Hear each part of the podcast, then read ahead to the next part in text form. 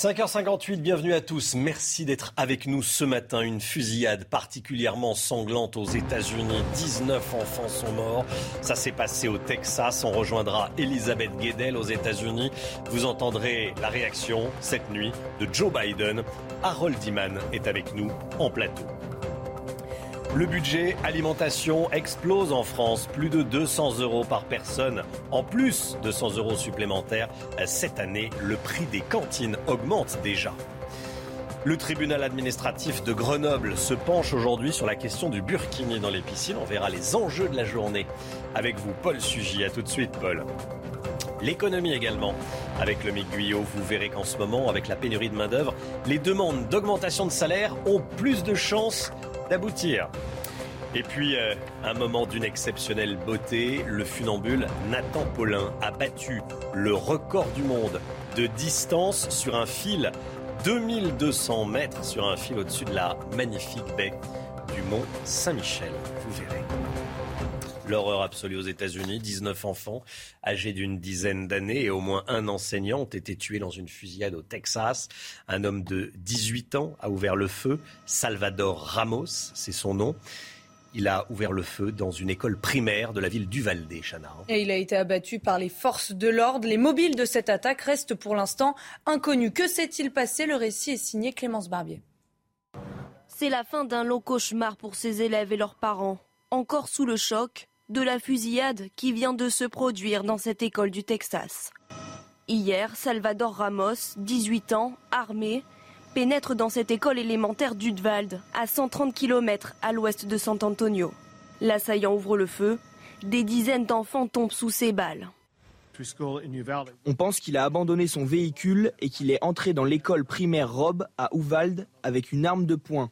Il a tiré et tué d'une façon atroce et insensée le tireur présumé est lui aussi décédé. Son mobile reste pour l'heure inconnu. Cette attaque replonge le pays dans l'horreur des fusillades en milieu scolaire, perpétrées souvent par des auteurs très jeunes. La Maison-Blanche a ordonné la mise en berne des drapeaux dans tous les bâtiments publics pour honorer les victimes d'Unwald. Joe Biden, le président américain, a pris la parole cette nuit. Il euh, appelle à revoir la législation sur les armes. Écoutez. Pourquoi sommes-nous prêts à vivre avec ces carnages? Pourquoi continuons-nous à laisser faire? Ou, pour l'amour de Dieu et notre courage d'y faire face, et de tenir tête au lobby Il est temps de transformer cette douleur en action. Pour chaque parent, pour chaque citoyen de ce pays, nous devons faire comprendre à tous les élus de ce pays qu'il est temps d'agir. On est en direct des États-Unis avec vous, Elisabeth Guedel. Bonjour Elisabeth, c'est un président américain à la fois ému et en colère qu'on a entendu cette nuit, des sentiments partagés par euh, tous les Américains. Hein. Oui, un Joe Biden qui a commencé d'ailleurs son intervention par un très long soupir. C'est partagé effectivement par bon nombre d'Américains qui ont l'impression que l'histoire se répète en fait. Dix ans après, vous vous en souvenez euh, certainement, en tout cas tous les Américains l'avaient en tête, dix ans après la fusillade euh, de Sandy Hook dans une école primaire d'une petite ville de Newtown, 20 enfants étaient tombés sous les balles d'un homme de 20 ans et là c'est 19 enfants sous les balles d'un jeune de 18 ans. Encore une fois, le parallèle, tout le monde l'a fait. On voit sur les plateaux de télévision ces parents euh, qui viennent témoigner dix ans après avoir perdu leur enfant. Et donc, si Joe Biden a pu apporter un peu de réconfort aux familles des victimes avec ses mots, avec son empathie, en tout cas, il n'a pas pu euh, leur assurer que les choses allaient changer en matière de violence liée aux armes à feu, puisque cette fusillade du Texas, eh bien, c'est un réveil pour les Américains. Ils réalisent qu'en dix ans, eh bien, aucune réglementation en matière de régulation euh, des ventes des armes, n'a été euh, votée au Congrès. Hein. Dix années euh, d'échecs, titre même le Washington Post. les élus du Congrès, démocrates et républicains, n'ont jamais pu s'entendre. Donc c'est cet échec qui explose en fait en quelque sorte à la figure des Américains ce matin. C'est très douloureux, je peux vous dire, pour avoir couvert euh, la fusillade de Sandy Hook il y a dix ans. C'est une communauté qui, qui sombre dans un chagrin et une douleur indescriptible. Et c'est vraiment euh, ce que ressent évidemment euh, ces, ces, familles des victimes au Texas, mais aussi toute une partie de l'Amérique. Et hasard du calendrier, la NRA, le lobby pro-armes aux États-Unis, se réunit justement cette semaine au Texas. L'ancien président Donald Trump devrait y participer. Elisabeth Guedel en direct des États-Unis. Merci beaucoup, Elisabeth. Harold Iman avec nous, spécialiste des questions internationales pour CNews. Cette fusillade remet le débat sur les armes aux États-Unis sur la table. Harold, un adulte sur trois, un adulte américain euh, sur trois aux États-Unis possède au moins une arme à feu. Hein. Oui, 30% possèdent au moins une arme à feu et typiquement, ils en possèdent 5 par personne dans ce, dans ce 30%. Donc il y a 70% qui n'ont aucune espèce d'arme. Il faut juste se le rappeler, pas tous les Américains sont armés. Donc, pourquoi est-ce que c'est si difficile? Pour des raisons euh, politiques, vous avez la NRA, euh, euh, Elisabeth le mentionnait, c'est-à-dire le lobby des armes, qui est une association nationale des fusils, et il finance la plupart des candidats qui sont membres. Donc, dans le Congrès, vous avez une majorité qui a été financée. Ça va jusqu'à 13 millions de dollars pour certains sénateurs pour une campagne. Donc très difficile de les désavouer. Et ils jouent sur une petite, euh, euh, je dirais, euh, argutie judiciaire selon laquelle la Constitution dit le peuple a le droit de détenir des armes et ce droit ne sera pas limité, mais ils oublient le reste de la loi qui dit qu'il faut qu'on ait une milice bien régulée. Alors, la Cour suprême a dit la milice, on n'en parle pas. Tout le monde peut avoir une, arme à feu. Donc ça va être très difficile de ramer contre la Cour suprême, surtout d'aujourd'hui qui est ultra conservatrice dans sa majorité. Harold Iman, merci beaucoup. Harold, on va aller euh, tout au long de cette matinale euh, aux États-Unis. Et Harold, vous restez bien sûr euh, avec nous. Dans l'actualité, il y a également le pouvoir d'achat. Le pire est à venir. C'est la conclusion d'Alliance Trade à propos du budget alimentaire des, des, Français. Il pourrait augmenter de 224 euros par personne cette année. Par personne, vous imaginez, pour une famille. Une hausse des prix qui oblige les consommateurs à changer leurs habitudes dans les rayons. Reportage dans un supermarché des Yvelines. Regardez, reportage signé Thibault Marcheteau et Corentin Brio.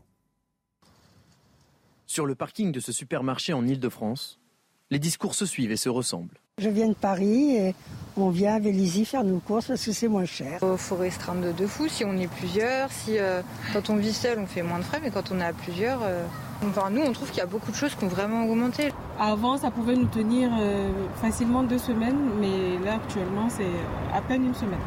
Depuis des mois, le budget alimentaire ne cesse d'augmenter.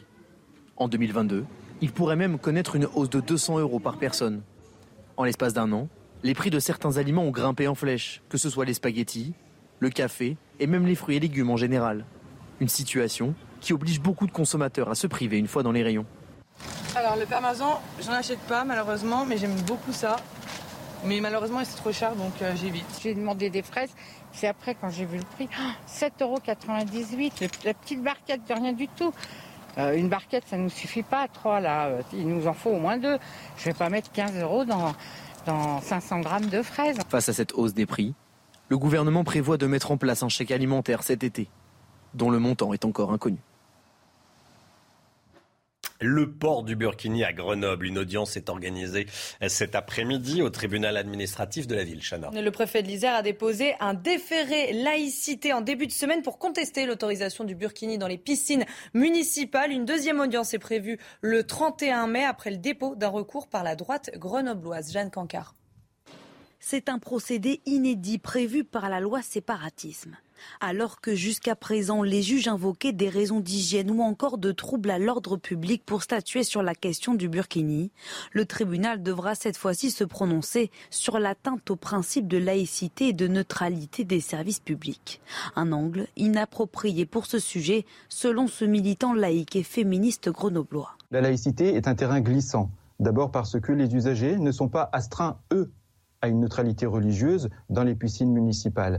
Euh, ça dépendra en fait de, de l'interprétation euh, que feront les juges de la loi contre le séparatisme. Donc ça risque d'être à double tranchant puisque quelle que soit la décision, ça risque de faire jurisprudence. De son côté, l'opposition municipale a aussi déposé un recours devant le même tribunal. En cas de rejet, elle compte persévérer lors d'une audience prévue le 31 mai prochain. Eux vont aller sur le terrain de l'hygiène et du manque de clarté du règlement intérieur des piscines. Là, ça risque de passer parce que ce règlement pose un réel problème au niveau de l'hygiène et de la compréhension de ce règlement. Mais de toute façon, il faut bien comprendre que l'enjeu, lui, il est sociétal. c'est une décision qui est politique, philosophique et sociétale. Si la justice ne se prononce pas d'ici une semaine, le texte rentrera en vigueur le 1er juin prochain. Voilà, et on sera euh, à 7h avec Michael Sadoun, qui est consultant, chroniqueur au Figaro, expert sur les sujets de laïcité. On va parler de donc du, passage de ce dossier devant le tribunal administratif de Grenoble aujourd'hui. La violence dans le foot amateur.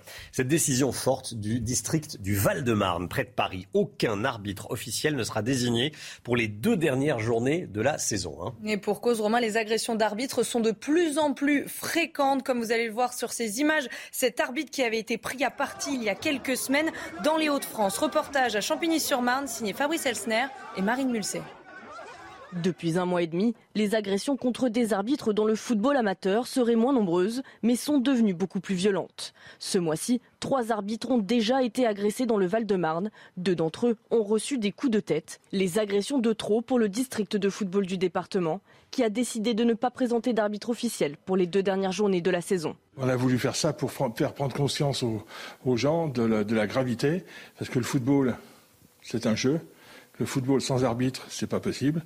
Donc pour faire prendre à toutes les équipes, prendre conscience à toutes les équipes que la violence n'avait rien à faire dans le football. Ces faits de violence sont présents dans toute la France. En octobre dernier, Souleyman, arbitre lors d'une rencontre entre Marseillan et Frontignan, est roué de coups après avoir demandé les passes sanitaires des joueurs. Les médecins lui délivrent quatre jours d'interruption temporaire de travail. Ces joueurs, ils viennent tous, qui se mettent sur moi. Ils m'ont tabassé quand j'étais par terre. Le gardien, il lui dit tue-le. Le moment où je pars en courant, à encore 20-30 euh, mètres, il y a un qui se il me sort un couteau. Il me dit on va te tuer, pars. La grève des arbitres du Val-de-Marne va impacter 500 matchs de toutes les catégories d'âge. Les matchs devront être arbitrés par des dirigeants bénévoles des clubs. L'affaire Damien Abad, accusé de viol par deux femmes, un ministre prend la parole. Clément Beaune qui a tenu une réunion publique hier, le candidat aux législatives dans la 7e circonscription de Paris rappelle l'importance de la présomption d'innocence. Écoutez d'abord et avant tout euh, l'écoute, la libération de la parole des femmes, puisqu'on parle d'affaires extrêmement graves sur lesquelles il peut y avoir euh, évidemment aucune faiblesse, aucune complaisance, euh, nulle part, quelles que soient les sensibilités politiques, les organisations dont on parle, fût-ce un gouvernement, mais aussi la nécessité d'établir les faits par la justice, par des procédures qui ne sont pas celles qu'on décide vous ou moi, mais par celles d'un tribunal, une procédure judiciaire qui doit aussi suivre son cours, ce principe de présomption d'innocence qu'a rappelé Daniel Cohn-Bendit. La grande réforme des retraites voulue par Emmanuel Macron, les négociations ne débuteront pas avant la rentrée. Elles auront lieu en septembre et en octobre, organisées par Olivier Dussopt, le nouveau ministre du Travail. 65 ans, 64 ans, le nouvel âge de, légal de, départ n'est pas totalement arrêté. Paul Sugy, le gouvernement ne veut pas effrayer les électeurs avant les, législatives? Non, c'est bien le mot, euh, Romain. En fait, Jean-Luc Mélenchon n'est pas, pas encore Premier ministre, mais on sent déjà un petit peu sa griffe sur les intentions du gouvernement. Alors, cela dit, c'était déjà un basculement qui avait été fait dans l'entre-deux-tours de la campagne présidentielle. Emmanuel Macron, déjà à ce moment-là, avait effectivement commencé à introduire l'idée que l'on pourrait discuter sur le report de l'âge légal de départ à la retraite, que les 65 ans n'étaient pas un totem absolu et qu'en tous les cas, il ferait suffisamment de concertation pour que ça ne soit pas une mesure décidée brutalement d'en haut. C'est toujours l'exercice d'équilibriste, concilier un programme présidentiel sur lequel on s'est engagé auprès des électeurs, en particulier ceux qu'on est allé draguer peut-être à droite sur le, euh, ces électeurs qui sont justement attentifs aux questions aussi de déficit public, puisque la France est attendue hein, par l'Union européenne sur sa réforme des retraites. Elle a euh, beaucoup, elle a perdu beaucoup d'argent et il est temps, eh bien, à un moment de fermer aussi les vannes. Et aussi, eh bien, il y a ces électeurs cette fois-ci de gauche pour qui le départ à 65 ans c'est euh, un non possum absolu. Et donc effectivement, eh bien, le gouvernement a plutôt dans l'intention de prendre son temps. Donc il attendra après Il va commencer par les choses qui font plaisir. On va réindexer euh, la pension de retraite euh, sur l'inflation. Donc ça, ça pourrait être une mesure qui sera portée dans la loi euh, sur le pouvoir d'achat qui sera présentée certainement dès la fin juin pour être votée en juillet. Mais effectivement, les choses plus pénibles à entendre attendront effectivement septembre, octobre. Et quoi qu'il en soit, aujourd'hui, tout est sur la table, tout est possible, mais on n'est pas encore certain que l'âge soit reporté à 65 ans. D'ailleurs, ils commencent déjà à préparer une sortie possible, puisqu'ils disent eh bien, que déjà en 2027, on sera arrivé avec les réformes qui ont déjà été votées à quasiment 64 euh, ans et que donc au final 64-65 ça ne change plus grand-chose. C'est pas une réforme enterrée, mais c'est une euh, réforme qu'on repousse un petit peu. Merci beaucoup Paul Sugy pour ces explications et ces informations. La Russie intensifie son offensive dans le Donbass, dans la région de Lugansk. La situation empire d'heure en heure. C'est ce qu'a dit euh, le gouverneur de cette région. L'armée russe s'est dit déterminée à atteindre ses objectifs dans cette région de l'Est de l'Ukraine. Deux villes ukrainiennes sont particulièrement ciblées, Severodonetsk et de Lysychansk. La situation dans le Donbass est extrêmement difficile. C'est ce que dit Volodymyr Zelensky. Il l'a dit dans une vidéo publiée cette nuit. Selon le président ukrainien, l'armée russe veut tout détruire dans le Donbass. Écoutez. La situation dans le Donbass est extrêmement difficile. Toutes les forces de l'armée russe qu'ils ont encore ont été envoyées là-bas pour l'offensive. Liman, Popasna, Severodonetsk, Sloviansk, les occupants veulent tout détruire là-bas. La variole du singe, écoutez cette information. La Haute Autorité de Santé en France recommande désormais de vacciner les adultes cas contact, Chana. Hein. Et elle, elle, fait cette recommandation après ces trois cas confirmés sur le territoire français. Les explications signées Sophia Dolé. Des éruptions cutanées comme celle-ci sur tout le corps, de la fièvre ou encore des courbatures. Si les symptômes de la variole du singe impressionnent, les spécialistes se veulent rassurants quant à sa présence sur le territoire français. C'est une, effectivement une maladie virale euh, qui est due à un virus qui, qui est un lointain cousin euh, de la variole humaine, euh, mais, mais les conséquences sont absolument, absolument pas les mêmes. La Haute Autorité de Santé recommande de vacciner les adultes ayant eu un contact à risque avec un malade, y compris les professionnels de santé, exposés à des patients et sans mesures de protection individuelles. Mais les spécialistes le répètent, la vaccination ne représente qu'un des moyens de protection disponibles. La, façon la, vraiment la plus simple et la plus logique euh, de se protéger, c'est de mettre des gants, une blouse et puis un masque parce qu'il y a une fraction de, euh, de contamination qui se fait par voie respiratoire. En cas de contact à risque, la Haute Autorité de Santé recommande l'injection d'une première dose de vaccin, idéalement dans les 4 jours, et l'administration d'une dose de rappel 28 jours plus tard. C'est News, il est 6h15, 6h15, c'est l'heure du point info. Tout de suite, Chana Lousteau. Les personnes ayant eu le Covid ont deux fois plus de risques de développer des problèmes respiratoires. C'est le résultat d'une étude des autorités sanitaires américaines. Concrètement, une personne sur cinq ayant contracté le Covid souffre de symptômes. Chez les plus de 65 ans, ce chiffre monte à une personne sur quatre. Le PSG féminin suspend son entraîneur pour comportements inappropriés. Une partie des faits qui lui sont reprochés remonte à cet été. Le sujet avait été clos d'un commun accord, mais le club a décidé de s'en ressaisir après la diffusion d'informations sur les réseaux sociaux. Une joueuse a été entendue, mais n'a pas porté plainte. Le Festival de Cannes a célébré sa 75e édition anniversaire hier soir. Pour l'occasion, des dizaines de stars du cinéma étaient présentes. Parmi elles, vous reconnaissez Sophie Marceau, Jean Dujardin ou encore Tara Rahim. Il y avait aussi Jake Gyllenhaal et des personnalités de la mode comme Olivier Roustin ou Cara Delevalle. Et du beau monde, hein, comme on dit. On n'y était pas. on était, il manquait que vous, hein, mais euh, il y avait du beau monde. Voilà. Allez, l'inflation en France. Depuis un an, le prix de certains aliments grimpe en flèche. On le voit tous en faisant nos courses. Euh, conséquence, les producteurs de fruits et légumes sont confrontés à des vols et des personnes qui se servent. Et des vols souvent commis par des particuliers. Reportage dans le Lot-et-Garonne signé Antoine Estève. Des fruits et des légumes à perte de vue. Des centaines d'hectares, impossibles à surveiller, jour et nuit. Dans le Lot-et-Garonne, l'un des départements vergers de la France, les producteurs dénoncent des vols de plus en plus fréquents, souvent commis par des particuliers de passage. Vous avez les gens qui vont ramasser du melon, des tomates, euh, des fraises. Enfin bon, de toute façon, les gens ne se gênent pas. Hein. Il y a aussi les réseaux de revente organisés. Ils volent les arbres fruitiers sur pied directement dans le champ. Ça nous est arrivé plusieurs fois de faire des nouvelles plantations, notamment un verger de kiwi qu'on a planté. Le lendemain, il nous manquait 25 arbres. 25 arbres. Et une parcelle de pommiers, c'est pareil. Il nous avait pris une quinzaine d'arbres de pommiers. Chez ce producteur de fraises et d'artichauts, les parcelles cultivées sont au bord de la route. Difficile à surveiller quand on travaille à l'autre bout de la propriété. Tout le monde peut s'arrêter, c'est vite fait. Hein. Il n'y a pas beaucoup de circulation, il se gare, il pique et puis ça monte. Hein. Là, on a eu la parcelle des artichauts de l'autre côté. On a vu qu'il y avait euh, sur le bord, il y avait des traces de, de, roues de voiture. Donc il y en a un qui a dû se garer. Euh, c'est vite fait. Si toutes les voitures qui passent s'arrêtent et ramassent un kilo, oui, à la fin de la journée, ça va faire un trou. D'autres producteurs que nous avons rencontrés refusent de s'exprimer face caméra par peur de représailles. Pour eux, le vol chaque année, c'est 7 à 10% de pertes et une majorité d'entre eux ne va jamais porter plainte à la gendarmerie. Voilà, faut quand même pas être gêné pour aller euh, voler euh, des fruits et légumes qui vous appartiennent pas, déjà voler tout court, mais des fruits et légumes qui vous appartiennent pas. Le boulot est difficile. Euh, bon, voilà, enfin bref, ça arrive. Et c'est pour ça qu'on en parle ce matin dans la matinale et je sais que ça vous choque. La filière lait a du mal à assurer la relève en France. Près de 160 000 fermes seront à reprendre d'ici trois ans sur le territoire national, Chana. Hein. Alors pour inciter les jeunes à se lancer, une ferme expérimentale s'est montée euh, près de Paris. Elle les encadre et les forme face aux défis de la profession. Marine Mulset.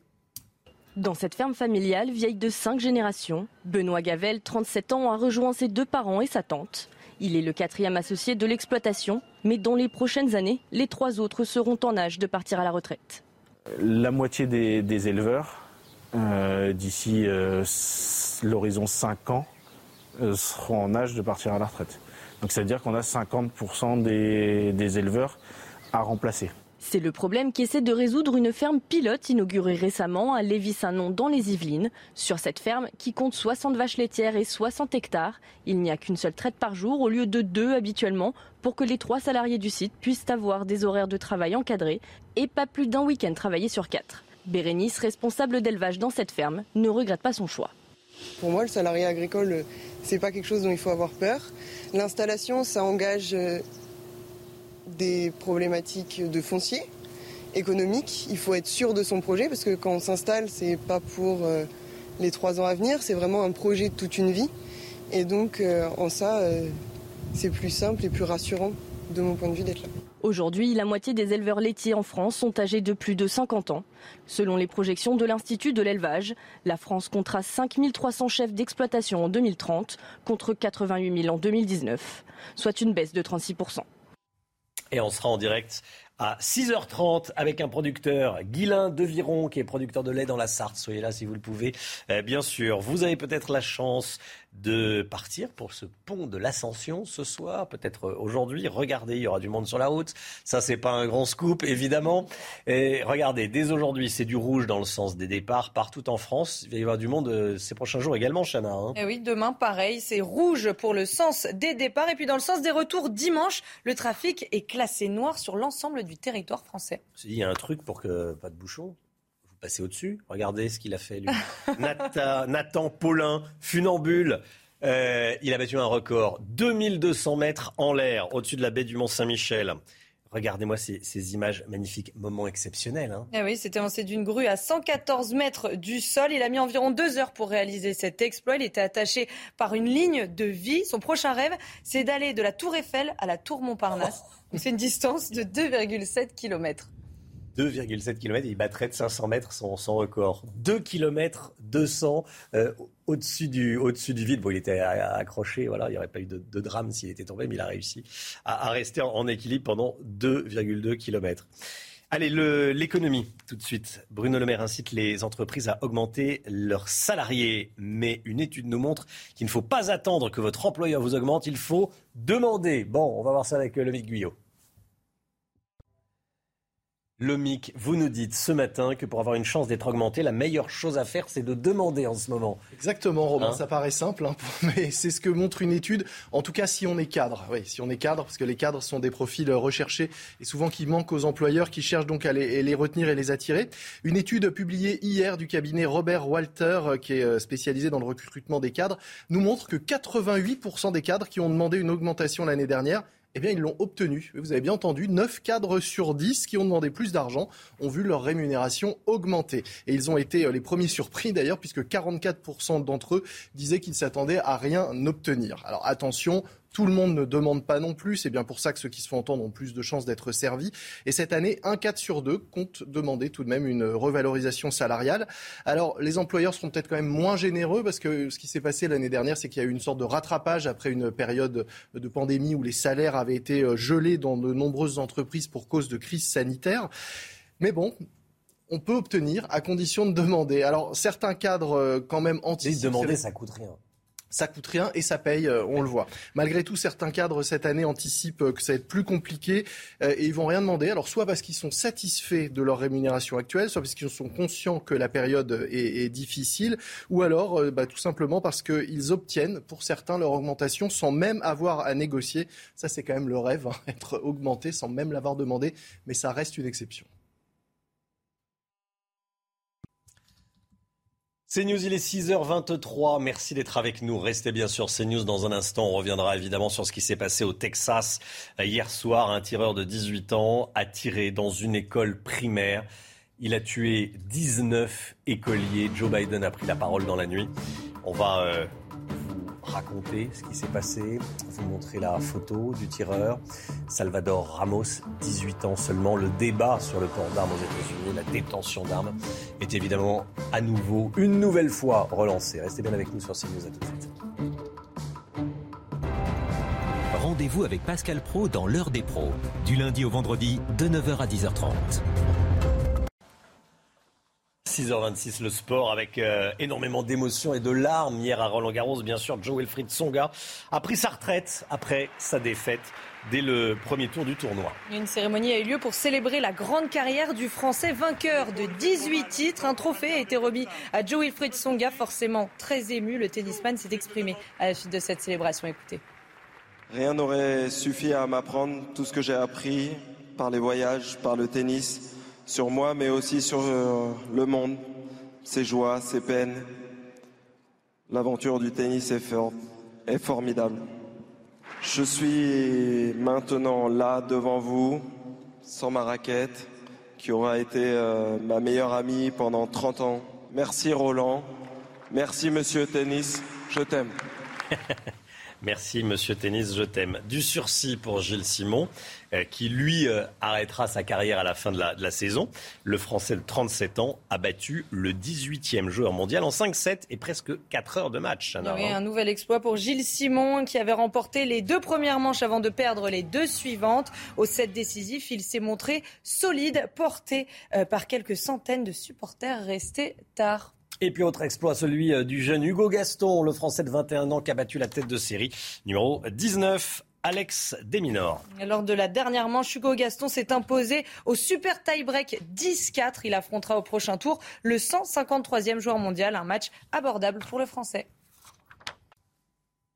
Une journée entre nuages et éclaircies aujourd'hui. La météo avec vous, Alexandra Blanc, vous nous emmenez en Bretagne. Oui, on prend la direction de Perros-Guirec où les conditions météo resteront un petit peu plus maussades aujourd'hui avec le retour d'un temps bien nuageux sur les régions de l'ouest. On retrouve également du brouillard actuellement euh, du côté de Toussus-le-Noble dans les Yvelines ou encore en allant vers la Bretagne. Donc aujourd'hui, un temps assez brumeux sur les trois quarts du pays. Petite dégradation également, vous le voyez, entre les Alpes du Sud et la Côte d'Azur. On retrouve également du vent en Méditerranée, puis un temps assez maussade au pied des Pyrénées avec d'ailleurs de la neige au-delà de 1700 1800 mètres d'altitude dans l'après-midi de la grisaille sur le nord-ouest. Un temps relativement lumineux entre la façade atlantique et le nord-est. Et puis toujours un temps assez instable entre la côte d'Azur et euh, les Alpes. On retrouvera des températures qui ce matin sont un petit peu fraîches. 5 degrés seulement du côté de Nancy ou encore de Reims. Et puis dans l'après-midi, on gagne quelques degrés par rapport à hier. 21 degrés à Paris ou encore à Toulouse. Vous aurez 27 degrés à Marseille. Et pour la suite du programme, on s'achemine vers des conditions météo calmes pour le week-end de l'Ascension avec 22 degrés en moyenne au nord vendredi après-midi. C'est News, il est 6h29. Merci d'être avec nous. L'actualité est dramatique ce matin. Un drame bouleverse les États-Unis et bien au-delà. Un tireur de 18 ans a commis un véritable carnage dans une école primaire du Texas. 19 enfants ont été tués. Joe Biden a pris la parole cette nuit. Il dit vouloir s'attaquer au lobby des armes. Des producteurs de fruits et de légumes qui en ont marre des vols qu'ils subissent dans leurs champs, que ce soit des vols organisés ou de simples automobilistes qui s'arrêtent pour se servir. Reportage à suivre. Un Albanais interdit de territoire en France est malgré tout revenu pour agresser sa femme. Ça s'est passé à La Rochelle. Le récit dans ce journal. Les producteurs de lait cherchent des repreneurs pour les exploitations. Le métier a changé. Il est un petit peu moins dur. Et la profession veut le faire savoir. On sera en direct avec un producteur de la Sarthe. Et puis Cannes avec les plus grandes stars du cinéma français sur le tapis rouge. Hier soir, c'était la soirée anniversaire de la 75e édition. L'horreur absolue aux États-Unis. On va être en direct avec Elisabeth Guedel. Il y a également Harold Iman avec nous sur le plateau. Regardez tout d'abord la photo de cet homme, Salvador Ramos. Il a 18 ans. Il a ouvert le feu hier soir dans une école primaire de la ville d'Uvalde au Texas. Regardez, voilà sa photo, c'est lui. 19 enfants âgés d'une dizaine d'années et au moins un enseignant ont été tués lors de cette fusillade. Que s'est-il passé exactement? Clémence Barbier. C'est la fin d'un long cauchemar pour ces élèves et leurs parents, encore sous le choc de la fusillade qui vient de se produire dans cette école du Texas. Hier, Salvador Ramos, 18 ans, armé, pénètre dans cette école élémentaire d'Udvald, à 130 km à l'ouest de San Antonio. L'assaillant ouvre le feu. Des dizaines d'enfants tombent sous ses balles. On pense qu'il a abandonné son véhicule et qu'il est entré dans l'école primaire Rob à Uvalde avec une arme de poing. Il a tiré et tué d'une façon atroce et insensée. Le tireur présumé est lui aussi décédé. Son mobile reste pour l'heure inconnu. Cette attaque replonge le pays dans l'horreur des fusillades en milieu scolaire, perpétrées souvent par des auteurs très jeunes. La Maison-Blanche a ordonné la mise en berne des drapeaux dans tous les bâtiments publics pour honorer les victimes d'Unwald. Elisabeth Guedel en direct des États-Unis, en direct de New York. Elisabeth, c'est tout le pays qui est sous le choc ce matin.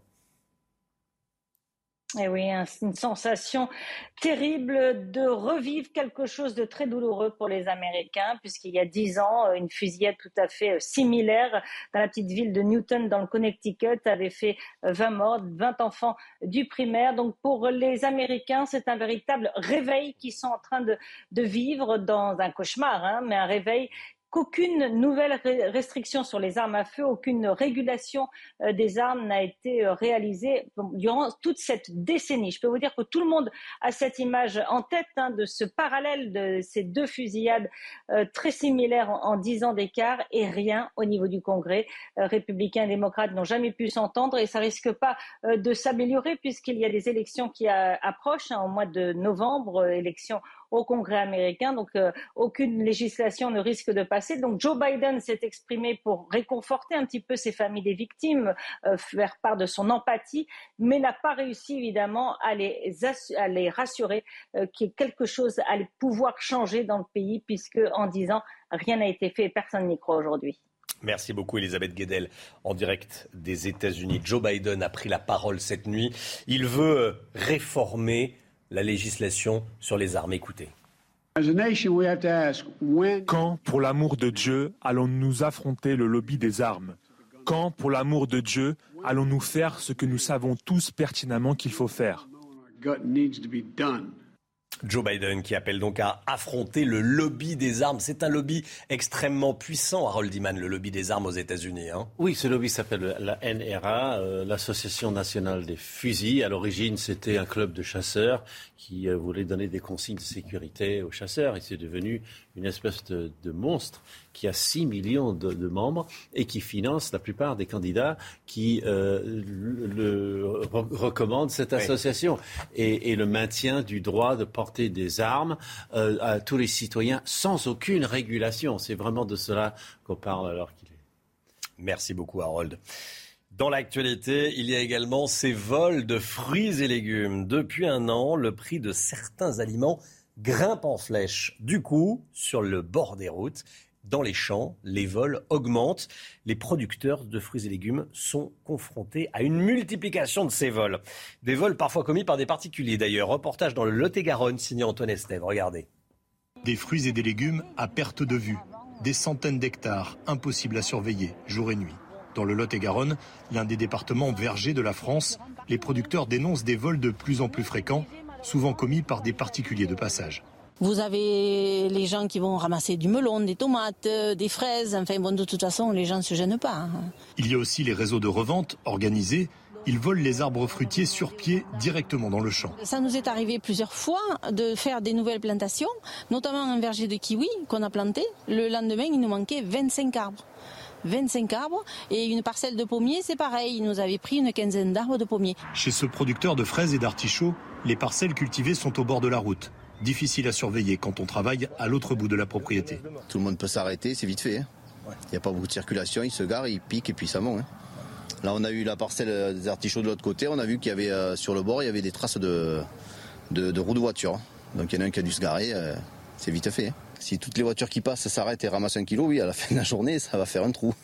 D'autres producteurs que nous avons rencontrés refusent de s'exprimer face caméra par peur de représailles. Pour eux, le vol chaque année, c'est 7 à 10% de pertes et une majorité d'entre eux ne va jamais porter plainte à la gendarmerie. Et à propos de pouvoir d'achat, le pire est à venir. C'est la conclusion d'une étude menée par l'assureur Allianz à propos de notre budget alimentaire qui pourrait augmenter de 224 euros par personne cette année, Chana. Et comme tous les matins, on vous consulte dans la matinale. Aujourd'hui, on vous pose cette question avec la hausse des prix. Est-ce que vous faites vos courses différemment? Écoutez, c'est votre avis. Bah, on essaye d'économiser, d'aller dans des magasins moins chers, de comparer les prix. Oui, oui, oui, il faut quand même faire plus attention, hein, mais c'est vrai qu'on essaie de, faire plus de lits. C'est vrai qu'avant, nous, on faisait des courses euh, un peu une fois par semaine, une à deux fois par semaine, mais euh, sans liste, un petit peu à l'arrache, entre guillemets. Mais là, voilà, on essaie de faire plus attention. On diminue un peu ses achats. Je diminue mes achats. Voilà, chacun sa réponse à, l'inflation. Cette dame diminue, ses achats. Le Mick Guyot, euh, d'après l'Association des maires de France, ça c'est très important, le, le prix des cantines a déjà augmenté entre 3 et 10% plus 3 à 10% dès maintenant, hein, pas à la rentrée. Oui, en effet, Romain, pour euh, faire face à l'inflation des, des, prix de, des produits alimentaires, eh bien, les, conseils municipaux ont déjà été contraints de voter des, des augmentations de tarifs pour la restauration scolaire. J'ai relevé quelques prix euh, dans la presse locale, par exemple à Cognac en Charente, c'est plus 2 à la Séguinière dans le Maine-et-Loire ou au Bourdin dans le Nord, c'est plus 3%, à Chalon dans la Marne ou dans la métropole de Tours, 6%, et à Limoges, ça pourrait être jusqu'à 10%. Et on pourrait continuer comme ça longtemps la météo des, augmentations. Ce qu'on peut déjà dire, c'est que selon les communes, eh bien, les tarifs vont augmenter de 3 à 10% car les prestataires ont la possibilité de revoir ces prix tous les trois mois. La majorité des communes délèguent en effet la restauration scolaire, sans compter la hausse des prix de l'énergie. Il faut bien chauffer euh, les plats et tout ça pourrait continuer à la rentrée. Les communes s'en inquiètent. Les parents, malheureusement, ne peuvent pas faire grand-chose.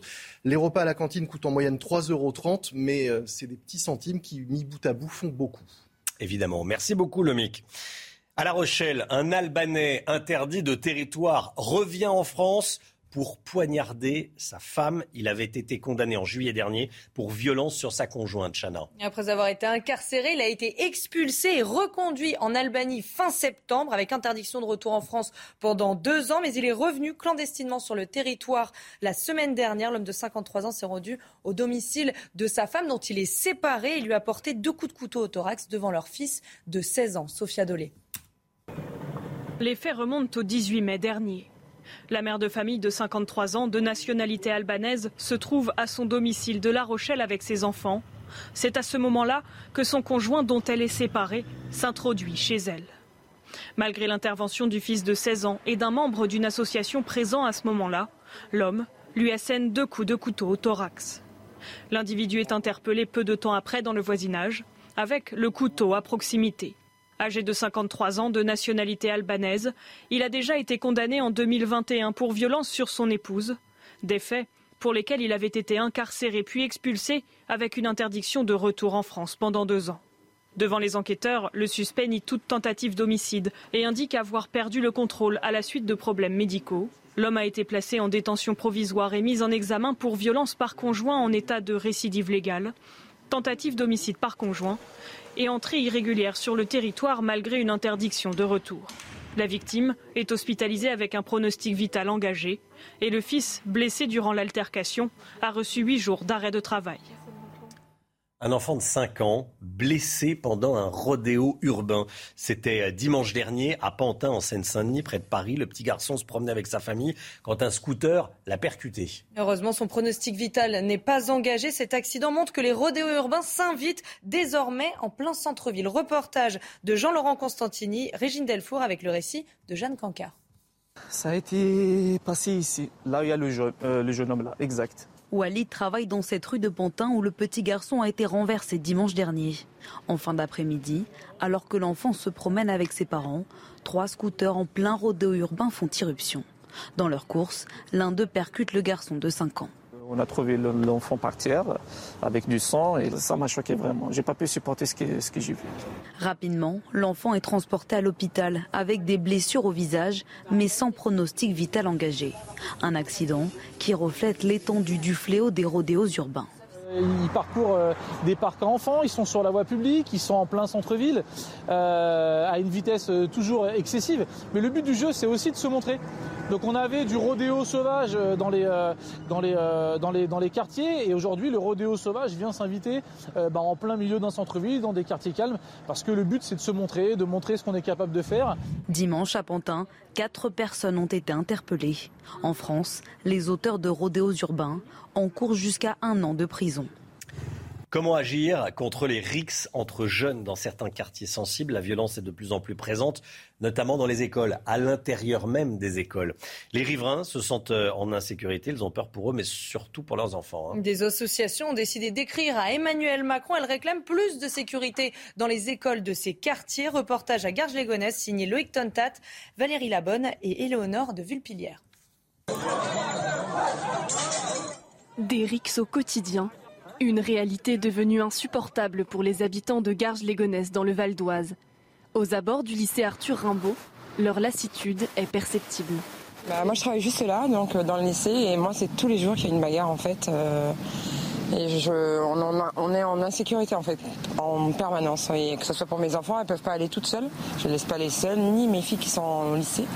Donc euh, voilà, je crois qu'il y a un travail à faire là-dessus. Contre ces bagarres fréquentes entre jeunes, des associations locales se sont réunies pour écrire un courrier au président de la République. Elles demandent des mesures pour sécuriser les établissements scolaires et mettre en place des stages de sensibilisation des jeunes aux dangers de la violence. Inde Ayadi, militante associative gargeoise depuis plus de dix ans, est à l'initiative de cette lettre.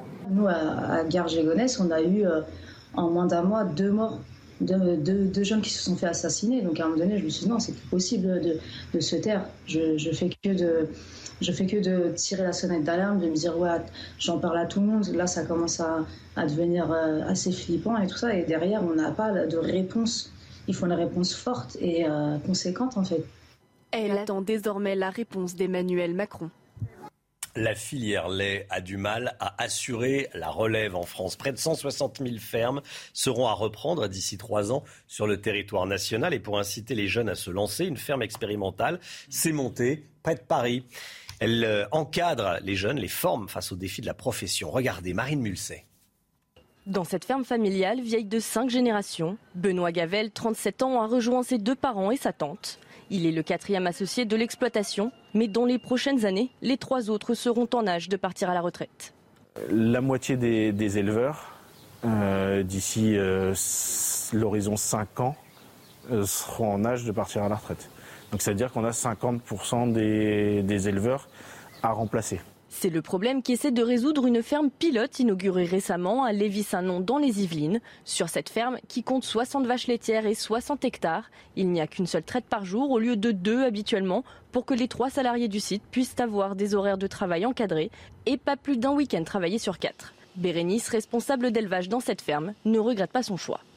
Pour moi, le salarié agricole, c'est pas quelque chose dont il faut avoir peur. L'installation, ça engage euh, des problématiques de foncier économique. Il faut être sûr de son projet parce que quand on s'installe, c'est pas pour euh, les trois ans à venir, c'est vraiment un projet de toute une vie. Et donc, euh, en ça, euh, c'est plus simple et plus rassurant de mon point de vue d'être là.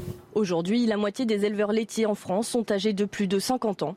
Selon les projections de l'Institut de l'élevage, la France comptera 5300 chefs d'exploitation en 2030 contre 88 000 en 2019, soit une baisse de 36 Regardez ces images en paracane sur le tapis rouge avec euh, énormément de vedettes. Sophie Marceau, bien sûr, euh, Jean Dujardin, mais c'est pas tout, hein, Chana. Et eh oui, vous allez voir encore Tahar Rahim, juste ici sur ces images. En fait, le Festival de Cannes célébrait hier soir sa 75e édition anniversaire. Puis il y avait aussi Jack Gyllenhaal, mais également des personnalités de la mode. Vous voyez Olivier Roustin et Cara Delevagne. 7 ans moins le quart, bon réveil à tous. Merci d'être avec nous. Le point info tout de suite. La guerre en Ukraine, dans le Lugansk, la situation empire d'heure en heure selon le gouverneur de cette région. Moscou s'est dit déterminé à atteindre ses objectifs. Dans une nouvelle déclaration, Volodymyr Zelensky affirme que l'armée russe veut tout détruire dans le Donbass. De nouveaux affrontements entre supporters de football. Ça s'est passé hier à Tirana en Albanie, à la veille de la finale de la Ligue Europa Conférence entre l'AS Rome et le Feyenoord Rotterdam. Des supporters néerlandais ivres ont frappé un Albanais à coups de chaise. La situation a également dégénéré entre les supporters des deux équipes et les forces de l'ordre. Les fêtes galantes font leur grand retour au château de Versailles. Elles avaient été annulées en 2020 et 2021 à cause de la pandémie. 700 Européens et Américains se sont transformés le temps d'une soirée en duc, marquise, comtesse ou encore preux-chevalier. Prix de la soirée, 150 euros par personne. Dépaysement, Bah, ça euh, donne envie. On revient, on retourne en arrière, hein, au 18e. Allez, on va parler du, du Burkini. Le préfet de l'Isère avait saisi le tribunal administratif de Grenoble au sujet du fameux arrêt municipal sur le Burkini. Et l'audience, c'est aujourd'hui. Le tribunal administratif va se, va se pencher sur ce dossier aujourd'hui. Qu'est-ce que peut faire la justice dans cette affaire, Paul Sugy? Bah, on se demande, Romain, en tous les cas, sur la question de la laïcité. Donc, c'est vraiment ce qui va être tranché euh, cet après-midi au tribunal administratif. Eh bien, euh, il est difficile d'envisager que euh, l'arrêt- l'arrêté municipal puisse être euh, recadré. Pourquoi? Parce que, euh, en fait, la laïcité, elle s'applique pour les agents du service public. Donc, par exemple, une maître nageuse des piscines municipales de Grenoble ne pourrait pas euh, travailler en burkini parce qu'elle n'en a pas le droit, elle ne doit pas avoir de signe visible, euh, ostensible de sa religion. Mais par contre, les usagers du service public, donc tous ceux qui vont se rendre à la piscine, eux ne sont pas astreints à cette obligation de neutralité et de laïcité. Donc c'est pour ça que le motif sur lequel se fonde le préfet de l'Isère pour attaquer en déféré laïcité cette décision euh, prise par le conseil municipal, eh bien semble un peu fragile. On pourra toujours être contredit, on verra bien sûr la décision qui sera prise, mais enfin en tous les cas, on voit difficilement quels sont les points de la loi sur lesquels le juge pourrait se fonder pour remettre en question euh, cet arrêté. D'autant plus que, à l'inverse, le Conseil d'État avait déjà dit, ça c'était en 2016, que euh, toutes les municipalités qui prenaient des arrêtés pour cette fois-ci interdire le burkini n'étaient pas fondées à le faire, et le Conseil d'État avait cassé euh, eh bien tous ces arrêtés municipaux. Quelles seront les conséquences politiques si jamais la justice ne trouvait rien à redire au port du Burkini dans les piscines Ça serait un, revers politique pour le ministre de l'Intérieur, Gérald Darmanin? Exactement, oui, parce que Gérald Darmanin a vraiment mouillé sa chemise sur le sujet. Alors d'abord, d'une part, il a évidemment participé à la- l'élaboration du projet de loi séparatisme, la loi maintenant dite euh, confortant les euh, principes républicains, et que c'est d'ailleurs sur le, euh, enfin grâce à cette loi qu'il a pu en fait donner l'instruction au préfet de déposer ce déféré laïcité, parce que c'est une toute nouvelle procédure, hein, une forme de saisine du juge administratif par les qui justement a été permise par cette loi qui a été votée l'an dernier. Donc Gérald Darmanin, depuis le début, a voulu, montrer que le gouvernement était opposé à cette décision d'Éric Piolle et de sa majorité municipale et qu'il s'y opposerait par tous les moyens. Le problème, c'est que, eh bien, si cette fois-ci euh, le juge administratif euh, bloque euh, les déférés laïcité, montre qu'en fait la loi est inopérante pour empêcher, eh bien, cette décision d'être prise. Alors effectivement, ça montrerait une forme d'impuissance de l'État, malgré pourtant une loi très ambitieuse dans, dans son projet face aux signes visibles de l'islamisme et de ses conséquences dans l'espace public. Et donc, eh bien, ça donne un petit peu l'impression que, alors même que le gouvernement est défavorable, alors même que l'opinion publique sur le sujet du Burkini, eh bien, soutient plutôt la position du préfet et de Gérald Darmanin, il n'y a rien à faire. Et c'est exactement là que le piège se referme. C'est-à-dire que les militants de l'Alliance citoyenne veulent faire cette démonstration. Ils veulent montrer que, au fond, euh, compte tenu des principes républicains en vigueur, du fait que chacun est libre, au fond, euh, de faire ce qu'il veut à la piscine tant qu'il n'enfreint pas la loi et euh, le respect d'autrui, eh bien, euh, dans ces cas-là, euh, le, le, burkini et en fait toutes les autres manifestations de l'islam radical ou l'islam politique en France, eh bien, sont acceptables en République. C'est la démonstration que ces militants veulent faire. Si le juge administratif tranche dans leur sens, effectivement, ce sera un revers politique important pour le gouvernement. Paul merci Paul. Michael Sadoun, consultant, chroniqueur qui signe une tribune dans le Figaro, sera avec nous sur ce sujet à 7 heures dans le journal de 7 heures. Soyez là si vous le pouvez. Euh, je voulais qu'on reparte aux États-Unis. Elisabeth Guedel en direct avec nous. Actualité dramatique aux États-Unis. 19 enfants tués dans une fusillade commise par un, un jeune homme de, de 18 ans, Salvador Ramos. Il y a de nouvelles informations, Elisabeth. Et oui, selon les médias locaux, Salvador Ramos a en fait ouvert le feu tout d'abord chez lui. Il a tiré sur sa grand-mère avant de monter dans sa voiture et de rouler vers l'école primaire euh, de sa ville. Et la police était à ses trousses en fait et est arrivée rapidement sur les lieux alors qu'il était en train de, tirer euh, dans les classes dans la petite école primaire. Il y a eu un échange de coups de feu avec la police et c'est là qu'il a été abattu. Euh, Selon le Washington Post, des anciens camarades de classe le décrivent comme assez discret mais victime de harcèlement, notamment sur les réseaux sociaux. Et ces derniers mois, il aurait euh, changé de comportement. Euh, il aurait abandonné euh, le lycée, acheté deux fusils d'assaut pour son anniversaire, pour ses 18 ans, des armes qui auraient manifestement servi pour son carnage dans cette petite ville du Baldé. Merci beaucoup Elisabeth Guedel. On va continuer à rester en direct des États-Unis. Vous entendrez euh, dans le journal de, 7 heures le président Joe Biden qui a pris la parole. Il veut euh, une, réforme de la législation sur les, sur les armes. Il dit qu'il veut s'attaquer au lobby des armes, qu'on dit évidemment très puissant aux États-Unis. Le sport, tout de suite. De l'émotion et des larmes hier à Roland Garros pour un pot de départ à la retraite. C'est de son gars qui est parti à la retraite. Il a perdu euh, dès le premier tour. Hein. Il avait prévenu, ça sera son dernier Roland Garros, son dernier tournoi, le dernier tournoi de sa carrière. Il voulait finir à Roland. Hein. Et eh oui, de l'émotion et des larmes hier à Roland Garros. Une cérémonie a eu lieu pour célébrer la grande carrière du Français vainqueur de 18 titres. Un trophée a été remis à Tsonga, forcément très ému. Écoutez.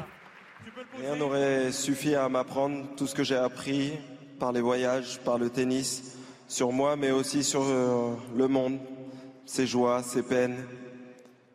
L'aventure du tennis est, formidable. Je suis maintenant là devant vous, sans ma raquette, qui aura été euh, ma meilleure amie pendant 30 ans. Merci Roland. Merci Monsieur Tennis. Je t'aime.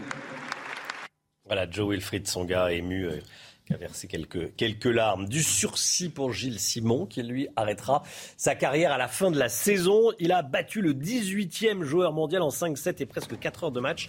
Gilles Simon qui a quand même 37 ans. Hein. Ah oui, Gilles Simon avait remporté les deux premières manches avant de perdre les deux suivantes. Et puis au 7 décisif, il s'est montré solide, porté par quelques centaines de supporters restés tard.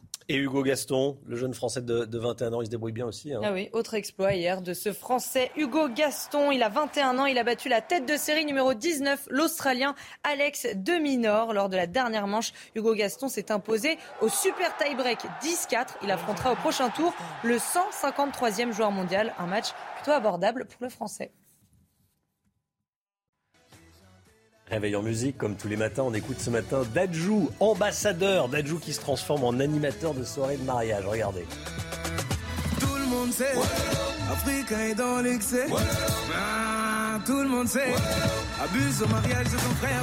Ah, le fils de ma mère, elle même la fille de son père. La malamé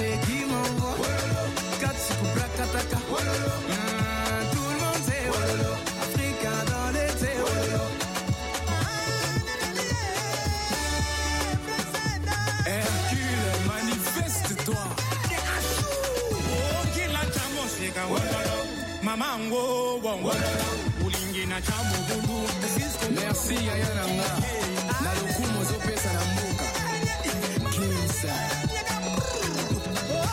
serge baka tony C'est News, il est 6h54. Restez bien avec nous. Dans un instant, on repartira aux États-Unis. On va y retourner. Ramzi Malou qui sera en direct avec nous depuis euh, Los Angeles. Un drame s'est produit au Texas. Un, jeune homme de 18 ans a tiré dans une école primaire. Il y a 19 euh, morts, 19 élèves euh, tués. Le tueur a été euh, abattu par la police. Ramzi Malou qui sera en direct avec nous. On est également avec Harold Iman en plateau. Le président des États-Unis demande une, réforme de la loi, de la législation sur les armes. Restez bien avec nous sur CNews. À tout de suite. Rendez-vous avec Jean-Marc Morandini dans Morandini Live du lundi au vendredi de 10h30 à midi. Le temps avec Alexandra Blanc, vous nous emmenez à Julouville dans la Manche, Alexandra. Oui, regardez ces images prises hier en fin de journée, images absolument splendides avec au programme un temps sec et ensoleillé. On avait seulement euh, quelques nuages. Aujourd'hui, les conditions météo vont se dégrader, notamment euh, près de la Manche, avec le retour d'un temps beaucoup plus gris, beaucoup plus nuageux. D'ailleurs, ce matin, on a un petit peu de brouillard entre le bassin parisien et la pointe du Cotentin. Retour également d'un temps assez instable entre la Côte d'Azur et la Corse. Et puis, regardez toujours de la grisaille au pied des Pyrénées, avec le maintien de la neige au-delà de 1700, 1800 mètres d'altitude. Dans l'après-midi, la grisaille gagne du terrain. On va la retrouver principalement entre la Vendée et le nord du pays, en passant également par la pointe du Cotentin ou encore la côte d'Opale. À noter également le retour du Mistral et de la Tramontane en Méditerranée. Ça va souffler bien fort et puis on aura globalement de bonnes conditions entre le Bordelais et le Nord-Est et toujours quelques coups de tonnerre, notamment sur les Alpes du Sud. Les températures un petit peu fraîches ce matin, 5 degrés seulement euh, du côté de Nancy ou encore de Reims, 11 degrés à Toulouse et dans l'après-midi, eh bien, Les températures remontent légèrement, température à peu près conforme au normal de saison, 21 degrés à Paris, 21 degrés également en allant vers le nord-est. Vous aurez seulement 19 degrés à Biarritz et 27 degrés à Montpellier, Marseille ou encore Ajaccio. Suite du programme, conditions météo agréables pour votre week-end de l'ascension avec un temps sec et ensoleillé, des températures sans excès de chaleur et à peu près conformes au normal de saison. On aura néanmoins quelques orages, hein, notamment sur les Alpes du Nord. C'est News, il est 6h59. Bienvenue à tous et merci d'être avec nous en ce mercredi 25 mai. L'actualité est dramatique ce matin. Une fusillade particulièrement sanglante a eu lieu aux États-Unis.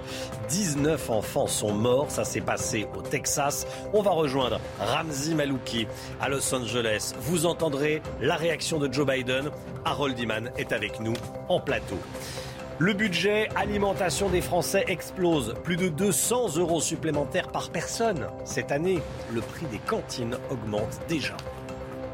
L'économie avec Lomi Guyot, vous verrez qu'en ce moment, avec la pénurie de main-d'œuvre, les demandes d'augmentation de salaire des cadres ont plus de chances d'aboutir d'habitude. Le tribunal administratif de Grenoble se penche aujourd'hui sur la question du burkini dans les piscines. On sera avec Michael Sadoun, consultant, chroniqueur expert sur les sujets de laïcité. Bonjour Michael Sadoun et à tout de suite. Oui, on peut utiliser son téléphone au volant en toute légalité, dans certaines circonstances. Attention, on verra ça avec Pierre Chasseret, chronique automobile, tous les matins dans la matinale, 7h20. L'horreur absolue aux États-Unis, un homme de 18 ans, Salvador Ramos, a ouvert le feu hier soir dans une école primaire de la ville d'Uvalde, au Texas. 19 enfants âgés d'une dizaine d'années et au moins un enseignant a été tué dans cette fusillade, Chana. Salvador Ramos a été abattu par les forces de l'ordre. Le mobile de cette attaque reste pour l'instant inconnu. Alors que s'est-il passé? Le récit est signé Clémence Barbier. Un selfie posté sur son compte Instagram quelques heures avant son attaque. Hier, Salvador Ramos, 18 ans, armé, pénètre dans cette école élémentaire d'Udvald, à 130 km à l'ouest de San Antonio, au Texas. L'assaillant ouvre le feu. Des dizaines d'enfants tombent sous ses balles. Salvador Ramos aurait aussi tué sa grand-mère avant de se rendre à l'école. On pense qu'il a abandonné son véhicule et qu'il est entré dans l'école primaire Rob à Uvalde avec une arme de poing. Il a tiré et tué d'une façon atroce et insensée le tireur présumé est lui aussi décédé. Son mobile reste pour l'heure inconnu. Selon un de ses anciens camarades de classe, Salvador Ramos était victime de harcèlement, notamment sur les réseaux sociaux.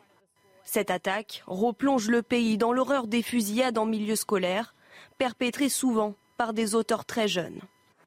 La Maison-Blanche a ordonné la mise en berne des drapeaux dans tous les bâtiments publics pour honorer les victimes d'Unwald.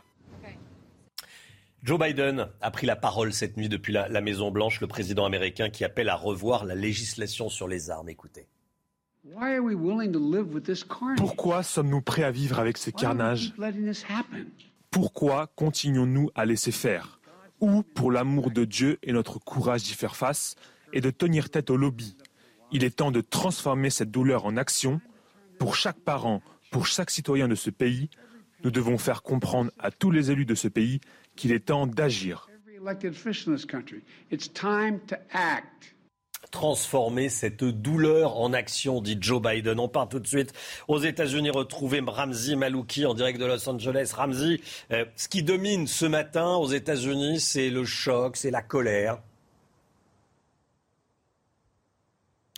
Tout à fait la colère. Ils sont en colère contre les républicains, contre les membres du Congrès, les sénateurs, les conservateurs, les démocrates et ils sont en colère aussi contre Joe Biden. Pourquoi? Parce qu'ils disent que ça fait dix ans qu'on parle, ce ne sont que des paroles et personne n'agit. Dix ans, c'est-à-dire depuis l'autre tuerie il y a dix ans, malheureusement c'était dans le Connecticut, une école élémentaire, 20 enfants qui sont morts, la tuerie de Sandy Hook qui est toujours dans les mémoires et cette tuerie à Uvalde dans le Texas a réveillé en fait encore une fois le souvenir de cette, de cette fusillade. Il faut savoir qu'il y a eu 25 fusillades ce mois de mai. 25 fusillades, ceci est la 25e. Et Uvalde est une petite ville de 15 000 habitants, à majorité hispanique. On est à côté de la frontière avec le, Mexique. Ce sont des gens très pratiquants. Les églises sont ouvertes, les gens sont en train de prier. Et j'imagine l'angoisse des familles qui sont dans un centre et qui ont fourni à la demande des autorités un échantillon d'ADN pour que les autorités ensuite appellent les hôpitaux et ces gens-là attendent des nouvelles pour savoir si leur enfant est blessé ou s'il est décédé. Voilà un peu l'ambiance ici. C'est tout à fait, tout à fait dramatique et tragique. Ramzi Malouki, merci beaucoup Ramzi. En direct de Los Angeles, restez bien avec nous. On va vous retrouver évidemment tout au long de cette, de cette matinale. Harold Iman, spécialiste CNews des questions internationales. Harold, cette fusillade remet la question du droit au port d'armes, à la détention d'armes sur la table. Euh, un adulte américain sur trois possède au moins une arme à feu. Un sur trois. Et ce tiers possède en moyenne cinq armes par personne. Donc vous voyez qu'il y a plus de la moitié des Américains qui n'ont aucune espèce d'arme. Donc il y a un tiraillement très très fort et qui est devenu idéologique. Et donc l'association NRA, l'Association nationale des fusils, euh, encourage tous les élus à maintenir la vente et la détention d'armes sans aucune réglementation. Il faut juste montrer son permis de conduire, pas plus. Et euh, du côté de, des démocrates et maintenant de la Maison-Blanche, l'idée, c'est d'introduire des vérifications d'identité pour voir si vous avez un casier judiciaire. Et ce sont des choses comme ça qu'oppose la NRA. Et c'est pour ça que c'est si stressant, pour ainsi dire, que cette question, on ne voit pas tout à fait pourquoi il y a un blocage aussi énorme. Mais voilà, c'est devenu de l'idéologie. Avec son arme, on se défend contre tous les périls. C'est l'idée de base. Harold, euh, ce droit au port d'armes, en fait, c'est un droit à se défendre. C'est ça la base. Hein alors la base, c'était le droit d'avoir euh, de se défendre, mais aussi le fait de participer à une milice. Donc si on avait une arme, on allait dans la milice euh, légale, euh, gouvernementale, et il y a ces deux tendances qui se confrontent le droit de se défendre contre le gouvernement et l'obligation de servir dans la milice du gouvernement. Et la Cour suprême n'a jamais résolu la question et penche plutôt du côté du citoyen qui se défend contre le gouvernement. Mais cela pourrait changer, mais peut-être pas avec la Cour suprême actuelle qui est très conservatrice. Harold Iman, merci beaucoup Harold. On va revenir évidemment tout au long de la matinale sur cette information, hein, bien sûr. Le pouvoir d'achat, le pire est à venir. Qui le dit? Eh bien, on peut lire cette phrase dans une étude menée par l'assureur Allianz à propos de notre budget alimentaire. Budget qui pourrait augmenter de 224 euros par personne cette année. Vous Une- imaginez pour une famille de, de 6 personnes. Il y a une hausse des prix qui oblige les consommateurs à changer leurs habitudes dans les rayons. Reportage dans un supermarché des Yvelines, signé Thibaut Marcheteau et Corentin Brio. Sur le parking de ce supermarché en Ile-de-France, les discours se suivent et se ressemblent. Je viens de Paris et on vient à Vélizy faire nos courses parce que c'est moins cher. Il faut restreindre de, de fou si on est plusieurs. Si, euh, quand on vit seul, on fait moins de frais, mais quand on est à plusieurs, euh, enfin, nous, on trouve qu'il y a beaucoup de choses qui ont vraiment augmenté. Avant, ça pouvait nous tenir euh, facilement deux semaines, mais là, actuellement, c'est à peine une semaine. Depuis des mois, le budget alimentaire ne cesse d'augmenter. En 2022, il pourrait même connaître une hausse de 200 euros par personne. En l'espace d'un an, les prix de certains aliments ont grimpé en flèche, que ce soit les spaghettis, le café et même les fruits et légumes en général. Une situation qui oblige beaucoup de consommateurs à se priver une fois dans les rayons. Alors, le parmesan, j'en achète pas, malheureusement, mais j'aime beaucoup ça. Mais malheureusement, c'est trop cher, donc euh, j'évite. J'ai demandé des fraises, c'est après quand j'ai vu le prix. Ah, 7,98 euros, la petite barquette de rien du tout. Euh, une barquette, ça ne nous suffit pas, trois là. Euh, Il nous en faut au moins deux. Je vais pas mettre 15 euros dans, dans 500 grammes de fraises. Face à cette hausse des prix, le gouvernement prévoit de mettre en place un chèque alimentaire cet été, dont le montant est encore inconnu. La grande réforme des retraites voulue par Emmanuel Macron. Les négociations ne débuteront pas avant la rentrée. Elles auront lieu donc en- septembre et en octobre, organisées par Olivier Dussopt, le nouveau ministre du Travail. 65 ans, 64 ans. Le nouvel âge légal n'est pas totalement arrêté. Paul Sugy, le gouvernement ne veut pas effrayer les électeurs avant les législatives? Dans les échos qu'on lit cette phrase formidable, Romain. Euh, le sucré d'abord, le salé viendra ensuite. C'est effectivement exactement ça. Ça résume bien la situation. Voilà. Il y a euh, d'abord dans les priorités du gouvernement euh, en juin une loi qui va être examinée très rapidement, qui sera sur le pouvoir d'achat et donc qui prévoit l'indexation des pensions de retraite sur l'inflation, qui est très forte en ce moment. Donc on va d'abord effectivement rehausser le montant des pensions et ensuite pour la réforme et notamment le fameux repoussement de l'âge légal de départ à la retraite qui pourrait être porté jusqu'à 65 ans. C'était dans le programme d'Emmanuel Macron pour l'élection présidentielle. On verra en septembre ou en octobre. Pour l'instant, ce qu'on fait savoir effectivement, c'est que l'arbitrage eh n'est pas encore effectué. On va avoir une grande phase de consultation, euh, concertation avec les partenaires sociaux. Et donc effectivement, cette mesure symbolique sur laquelle, il faut quand même bien le dire, Emmanuel Macron avait euh, beaucoup insisté lors de son début de campagne et qu'il avait un petit peu lâché au second tour lorsqu'il s'agissait aussi d'aller draguer les électeurs de Jean-Luc Mélenchon euh, pour être élu face à Marine Le Pen. Eh bien, pour l'instant, c'est pas le sujet principal et on fait savoir qu'il y aura beaucoup de choses à discuter qui seront euh, euh, périphériques à la question de l'âge de départ. La Russie, merci Paul.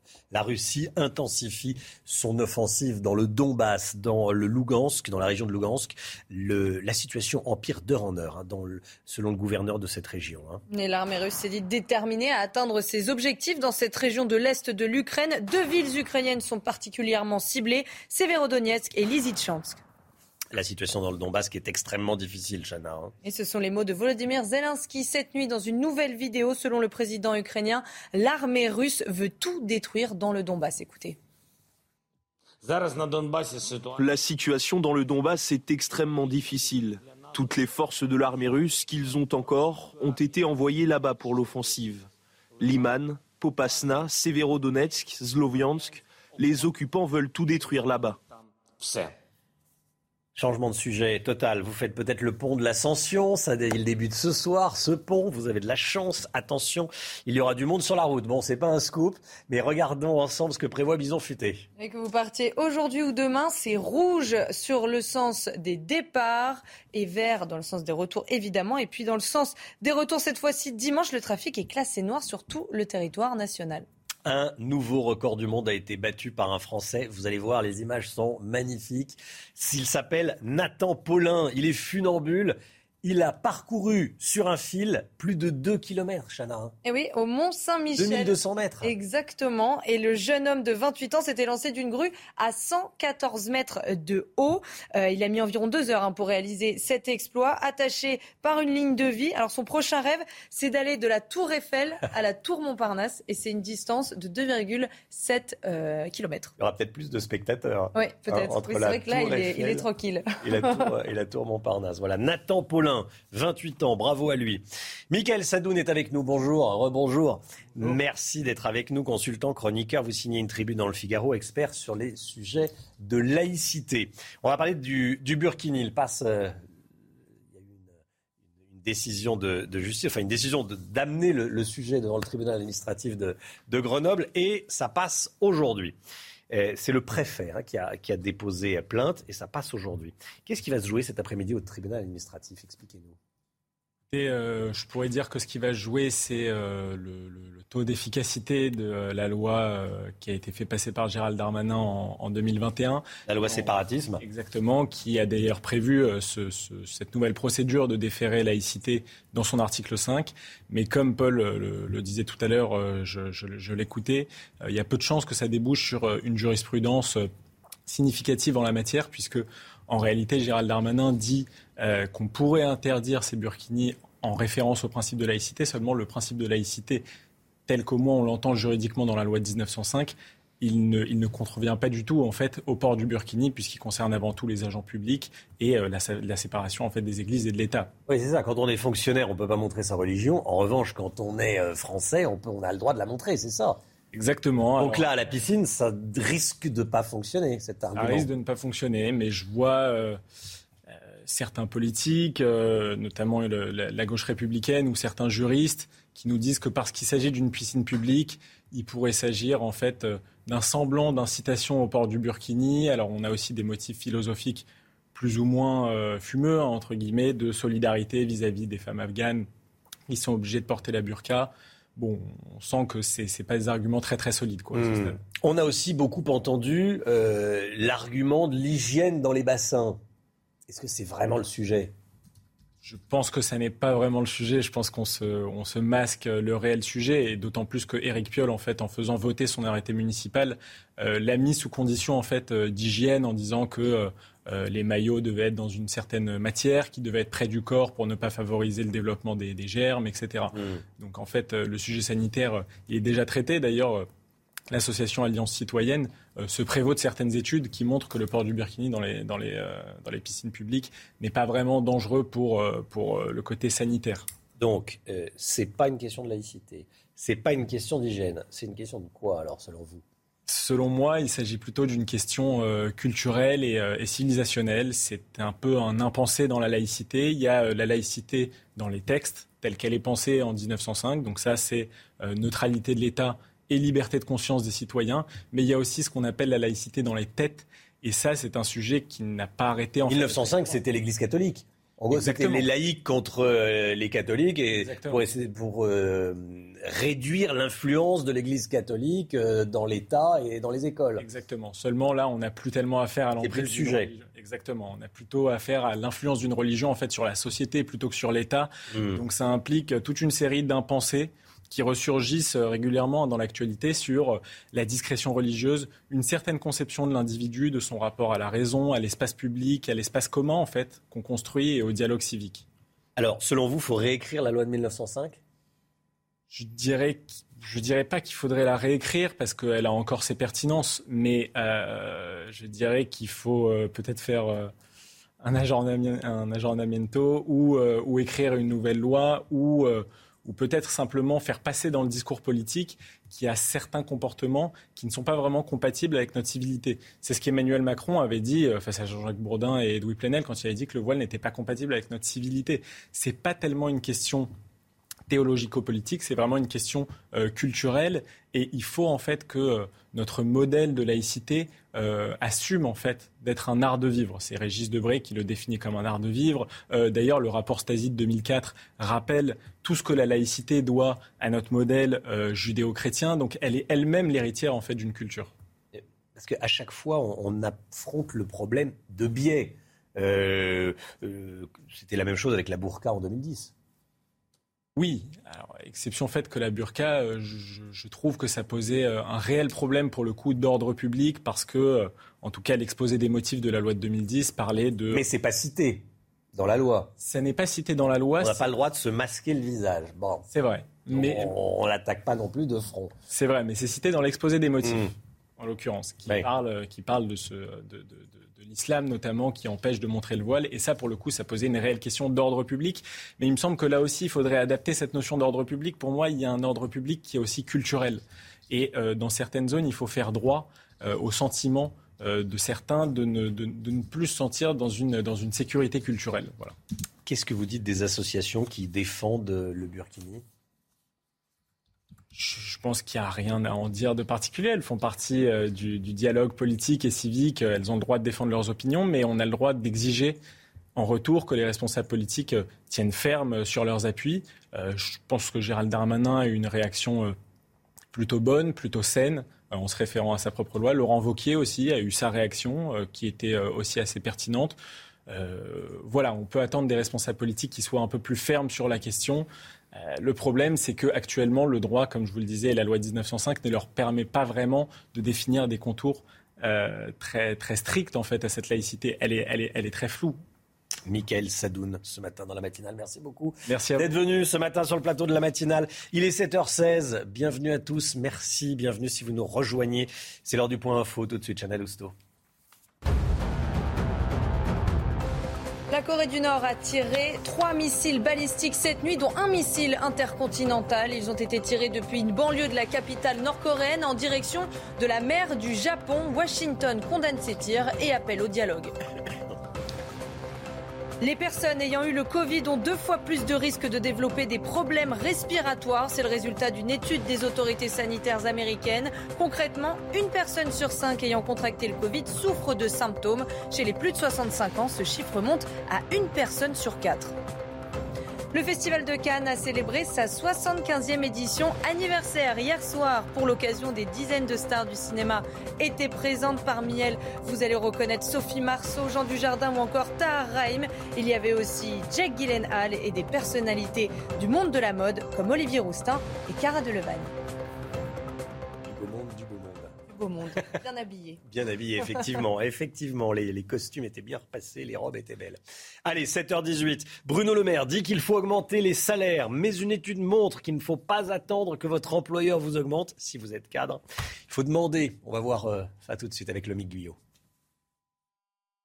Si on veut une augmentation de salaire, si on veut une augmentation de salaire, il faut demander à son patron. Si on est cadre, le MIC, hein, oui, en effet, euh, vous l'avez dit, Robin, si on est cadre, ce sont eux que les employeurs cherchent à attirer et retenir. Il est chouchoute, hein, si on peut dire.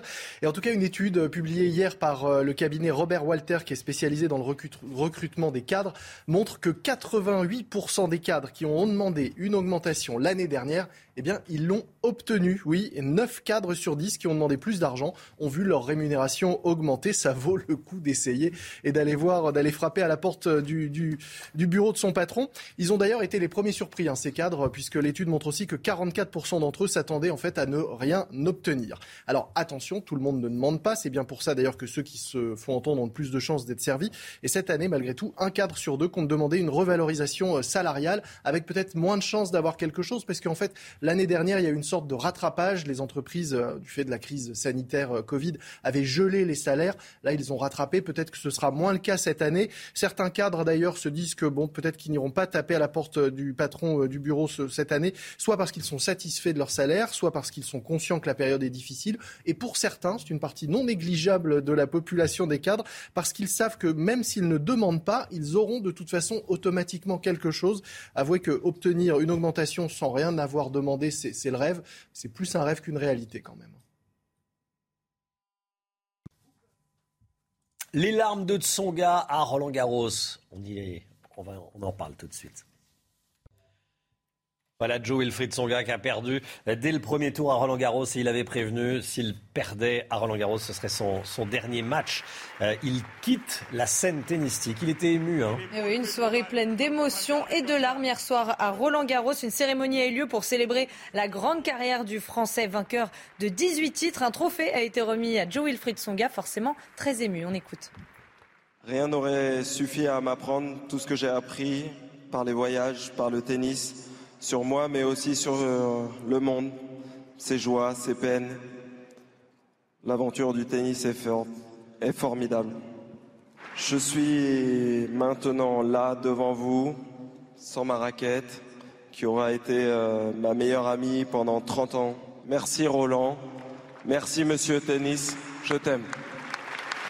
Voilà, et puis du sursis pour Gilles Simon, qui lui arrêtera sa carrière à la fin de la saison. le Français de 37 ans a battu le 18e joueur mondial en 5-7 et presque 4 heures de match.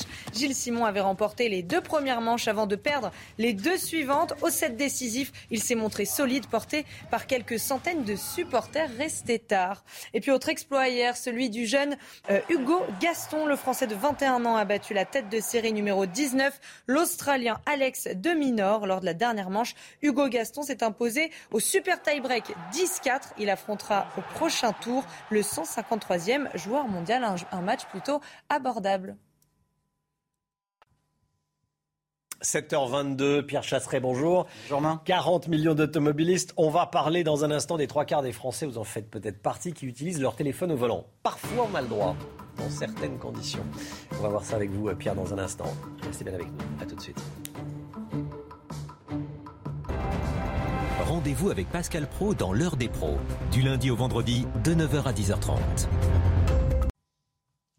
7h24, bon réveil. Pierre Chasseret, on va parler de l'utilisation du téléphone au volant. Les trois quarts des Français admettent l'utiliser quand ils sont en, voiture. Mais attention, tout n'est pas interdit. On fait un point sur la, la réglementation ce matin. Rappelez-nous. Oui, on va faire un petit point réglementation. Je vous ai préparé un mini quiz. Alors, première question. Tiens, Chana, par exemple, vous ne téléphonez pas mais vous avez votre téléphone dans la main. Le téléphone est même éteint. Est-ce que vous êtes verbalisé ou pas?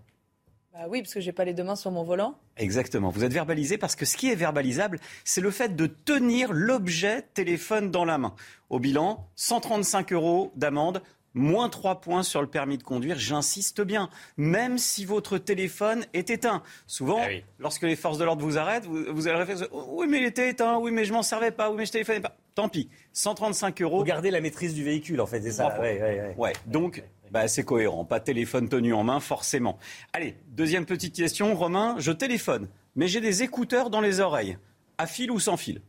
Voilà, c'est compliqué votre question. Est-ce qu'on a le droit avec des, Des avec écouteurs. des écouteurs Je dirais non. Eh bien non, effectivement, Romain, même On sans n'entend pas l'environnement sonore. Exactement. Ouais, Je rappelle mal. comme ça, allez, entre les gouttes, c'est pareil pour les vélos. Moins 135 euros et Et 3 c'est accessoirement ex, c'est encore plus dangereux à vélo. Parce qu'on Ouais. rien du tout quand on est- Fatalement, on, Ouais, on ouais. se coupe du bruit. Il y a une certaine logique là-dedans. Ouais. hein. Donc, moins 135 euros et 3 points si vous êtes automobiliste, parce que vous ne perdez pas les points si vous êtes euh, sur un vélo. Voilà. En revanche, Téléphoner avec un kit intégré à la voiture en commande vocale, c'est autorisé. exactement. Ça, on peut. C'est-à-dire que le législateur s'est dit. On va mettre en place un système qui n'interdit pas tout, parce que si on interdit tout, on n'empêche plus rien du tout. Donc, le fait de téléphoner avec un kit embarqué dans la voiture, kit Bluetooth, main libre, commande vocale. Je conduis, j'ai les yeux sur la route, je ne touche pas au téléphone. C'est totalement légal. Et dans ces cas-là, donc, pas de sanction. Attention aussi, les vitres teintées. Si vous avez des vitres teintées, le lien avec le téléphone, il n'est pas flagrant. Et pourtant, le législateur a interdit les vitres teintées à l'avant, car ils ont dit, si vous avez des vitres teintées, c'est assimilable à la conduite avec un téléphone portable au volant, auquel cas, 135 euros d'amende et moins 3 points sur le permis de conduire aussi. Qu'est-ce qu'on sait de la dangerosité de l'usage du téléphone dans les statistiques d'accidents? Bah, il y a assez peu de données. Alors, on a une statistique de la sécurité routière qui nous dit que 10 pour- c'est 10% d'accidents. Moi, je pense que c'est très sous-évalué et que c'est largement au-dessus de ça. Je rappelle quand même ce chiffre. À 50 km heure, vous, allez, vous quittez les yeux 5 secondes pour regarder un SMS sur votre portable. C'est 70 mètres parcourus à 50, à 50 km heure. Donc, autant vous dire que c'est un risque d'accident vraiment énorme. Le temps, Alexandra Blanc, vous nous emmenez dans le sud à hier. C'est nuageux ce matin dans le sud. Oui, très nuageux, notamment euh, du côté de hier, avec un temps assez instable, notamment euh, sur la côte d'Azur ou encore euh, sur les Alpes, avec ce matin un temps donc très brumeux sur la côte d'Azur ou encore entre la Bretagne et le bassin parisien, avec le retour de quelques bandes brouillard. Alors, ce n'est pas le grand beau, quelques orages, un temps un petit peu plus instable ce matin, vous le voyez, entre les Alpes et la côte d'Azur. On retrouvera également du vent en Méditerranée, retour du Mistral et de la Tramontane. On a un petit peu de neige également en montagne, au-delà- de 1700 mètres d'altitude. Et puis sur le nord-ouest, un temps assez nuageux. D'ailleurs, la grisaille qui va s'intensifier dans l'après-midi. On va la retrouver principalement entre les Pays de la Loire, l'ouest du bassin parisien ou encore la côte d'Opale avec un temps bien brumeux, bien bouché. On retrouvera également un temps assez instable toujours en allant euh, vers le Mercantour et la côte d'Azur. Les températures ce matin plutôt douces, notamment dans le sud avec 17 degrés à Marseille. En revanche, sur les régions du nord, beaucoup de fraîcheur, seulement 5 petits degrés du côté de Reims ou encore de Nancy. Et dans l'après-midi, eh bien, les températures remontent. On va gagner 2 à 3 degrés par rapport à hier. 21 degrés à Paris, 19 degrés à Lille, seulement 19 degrés pour le Pays Basque. Là, on est clairement en dessous des normales de saison, tandis que la chaleur se maintient à Marseille ou encore à Ajaccio, avec en moyenne 27 degrés. Sud du programme, temps très calme pour votre week-end de l'ascension, avec globalement de bonnes conditions, temps sec et ensoleillé et température conforme aux normales de saison. C'est News, il est 7h29. Merci d'être avec nous. L'actualité est dramatique ce matin. Un drame qui bouleverse les États-Unis et bien au-delà. Un tireur de 18 ans a commis un véritable carnage dans une école primaire du Texas. 19 enfants ont été tués. On est avec Ramzi Malouki en direct des États-Unis. On est avec Harold Iman sur ce plateau, spécialiste des questions internationales. À tout de suite tous les deux. Des producteurs de fruits et légumes qui en ont marre des vols qu'ils subissent dans leurs champs, que ce soit des vols organisés ou de simples automobilistes qui s'arrêtent pour se servir. Vous verrez. Un Albanais interdit de territoire en France est malgré tout revenu pour agresser sa femme. Ça s'est passé à La Rochelle, le récit dans ce journal. Les producteurs de lait cherchent des repreneurs pour les exploitations. Le métier a changé, il est un peu moins dur et la, et la profession veut le faire savoir. On sera euh, avec un producteur de la Sarthe. Et puis Cannes, avec les plus grandes stars du cinéma français sur le tapis rouge. Hier soir, c'était la soirée anniversaire de la 75e édition. Vous avez reconnu évidemment Sophie Marceau, Jean Dujardin ou encore Tahar. L'horreur absolue aux États-Unis. Un homme de 18 ans, Salvador Ramos, a ouvert le feu hier soir dans une école primaire de la ville d'Uvalde, au Texas. Regardez sa photo. Eh, il s'appelle Salvador Ramos. C'est un jeune, un jeune homme, 19 eh, enfants âgés d'une dizaine d'années et au moins un enseignant ont été tués dans cette fusillade. Salvador Ramos a été abattu par les forces de l'ordre. Ramzi Malouki en direct de Los Angeles. Ramzi, euh, quelles sont vos informations ce matin? Racontez-nous ce qui s'est passé. Alors vous avez raison de dire au moins, au moins 19 euh, enfants, car le bilan risque de s'alourdir. Vous savez, il y a des enfants qui, qui, ont été blessés et il y a des parents en ce moment qui sont dans un centre et qui attendent des informations des hôpitaux pour savoir si euh, leur enfant est en vie ou euh, s'il est décédé. Voilà un petit peu la, situation. Quant à l'assaillant, on a appris ces dernières minutes qu'en fait il avait acheté une arme le lendemain de ses 18 ans dans un État, le Texas, où le port d'armes en fait est, est autorisé pour tous sans permis. Je dis bien sans permis et c'est une loi que le gouverneur du Texas a fait passer en septembre dernier. J'ajoute que le Texas est aussi ce qu'on appelle un sanctuaire du second amendement, c'est-à-dire que la police, les agents fédéraux, les agents de l'État n'ont pas le droit en fait de vous demander un permis pour euh, ce port d'armes. Voilà ce qu'on peut dire pour, euh, pour l'instant. L'enquête est en cours. Sachez qu'il n'y a pas seulement que la police de Uvalde et la police de l'État qui, euh, enquête, il y a aussi les agents des gardes frontières en fait puisque cette ville se trouve à peu près à 50 à peu près à 80 km de la frontière mexicaine au Texas. Et ce sont ces gardes frontières, les premiers qui sont intervenus. L'un d'eux d'ailleurs a abattu euh, cet assaillant. Donc le bilan risque de, s'alourdir avec, euh, vous pouvez l'imaginer, ces familles qui attendent donc avec une angoisse extrême des nouvelles des hôpitaux où des enfants sont toujours entre la vie et la mort. Ramzi Malouki. Merci beaucoup, Ramzi. Restez bien avec nous. On va vous retrouver tout au long de cette euh, matinale, bien sûr. Joe Biden, le président des États-Unis, a pris la parole euh, cette nuit. Il appelle à affronter le lobby des armes. Écoutez. Quand, pour l'amour de Dieu, allons-nous affronter le lobby des armes? Quand, pour l'amour de Dieu, allons-nous faire ce que nous savons tous pertinemment qu'il faut faire? Harold Iman avec nous. Affronter le lobby des armes. Il faut affronter le lobby des armes. Harold, c'est ce que vient de dire Joe Biden. Qu'est-ce qu'il veut dire par là? C'est un lobby extrêmement puissant. Hein un lobby de 6 millions de membres regroupés dans une association, la NRA, l'Association nationale des fusils.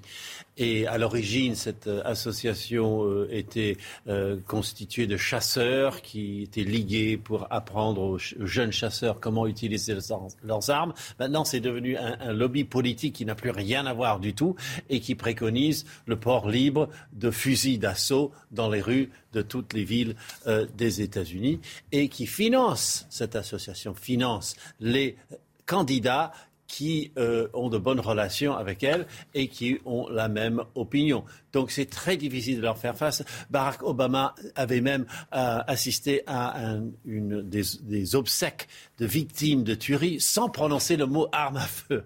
Donc parfois ils font peur et c'est à ça que fait référence Joe Biden. Aura-t-il assez de voix au Congrès pour pouvoir adopter une loi qui ne serait-ce que appliquerait juste un filtrage de casier judiciaire pour acheter une arme.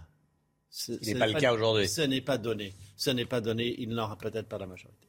Merci beaucoup, Harold Iman. Dans l'actualité, il y a également ces vols de fruits et légumes. Depuis un an, le prix des aliments grimpe. On en parle quasiment tous les jours dans la matinale, vous le savez. Et du coup, sur les bords de route, dans les champs, les producteurs de fruits et légumes se font voler, se font piller et des vols souvent commis par des particuliers. Reportage dans le Lot-et-Garonne signé Antoine Estève. Des fruits et des légumes à perte de vue. Des centaines d'hectares, impossibles à surveiller, jour et nuit. Dans le Lot-et-Garonne, l'un des départements vergers de la France, les producteurs dénoncent des vols de plus en plus fréquents, souvent commis par des particuliers de passage. Vous avez les gens qui vont ramasser du melon, des tomates, euh, des fraises. Enfin bon, de toute façon, les gens ne se gênent pas. Hein. Il y a aussi les réseaux de revente organisés ils volent les arbres fruitiers sur pied directement dans le champ. Ça nous est arrivé plusieurs fois de faire des nouvelles plantations, notamment un verger de kiwi qu'on a planté. Le lendemain, il nous manquait 25 arbres. 25 arbres et une parcelle de pommiers, c'est pareil, il nous avait pris une quinzaine d'arbres de pommiers. Chez ce producteur de fraises et d'artichauts, les parcelles cultivées sont au bord de la route. Difficile à surveiller quand on travaille à l'autre bout de la propriété. Tout le monde peut s'arrêter, c'est vite fait. Hein. Il n'y a pas beaucoup de circulation, il se gare, il pique et puis ça monte. Hein. Là, on a eu la parcelle des artichauts de l'autre côté. On a vu qu'il y avait euh, sur le bord, il y avait des traces de, roues de voiture. Donc il y en a un qui a dû se garer. Euh, c'est vite fait. Hein. Si toutes les voitures qui passent s'arrêtent et ramassent un kilo, oui, à la fin de la journée, ça va faire un trou. D'autres producteurs que nous avons rencontrés refusent de s'exprimer face caméra par peur de représailles. Pour eux, le vol chaque année, c'est 7 à 10% de pertes et une majorité d'entre eux ne va jamais porter plainte à la gendarmerie le budget alimentation. Notre budget alimentation pourrait augmenter cette année de 224 euros par personne. C'est la conclusion d'une étude menée par l'assureur Allianz. Et comme tous les matins, on vous consulte dans la matinale. Aujourd'hui, on vous pose cette question avec la hausse des prix. Est-ce que vous faites vos courses différemment? Écoutez, c'est votre avis. Bah, on essaye d'économiser, d'aller dans des magasins moins chers, de comparer les prix. Oui, oui, oui, il faut quand même faire plus attention, hein, mais c'est vrai qu'on essaie de, faire plus de lits. C'est vrai qu'avant, nous, on faisait des courses euh, un peu une fois par semaine, une à deux fois par semaine, mais euh, sans liste, un petit peu à l'arrache, entre guillemets. Mais là, voilà, on essaie de faire plus attention. On diminue un peu ses achats. Je diminue mes achats. Lomic Guyot. D'après l'Association des maires de France, le prix des cantines a déjà augmenté jusqu'à plus 10% oui, en effet, Romain, pour faire face à l'inflation des, produits et des denrées euh, alimentaires, eh bien, euh, les conseils municipaux sont contraints de voter des augmentations des tarifs de la restauration scolaire.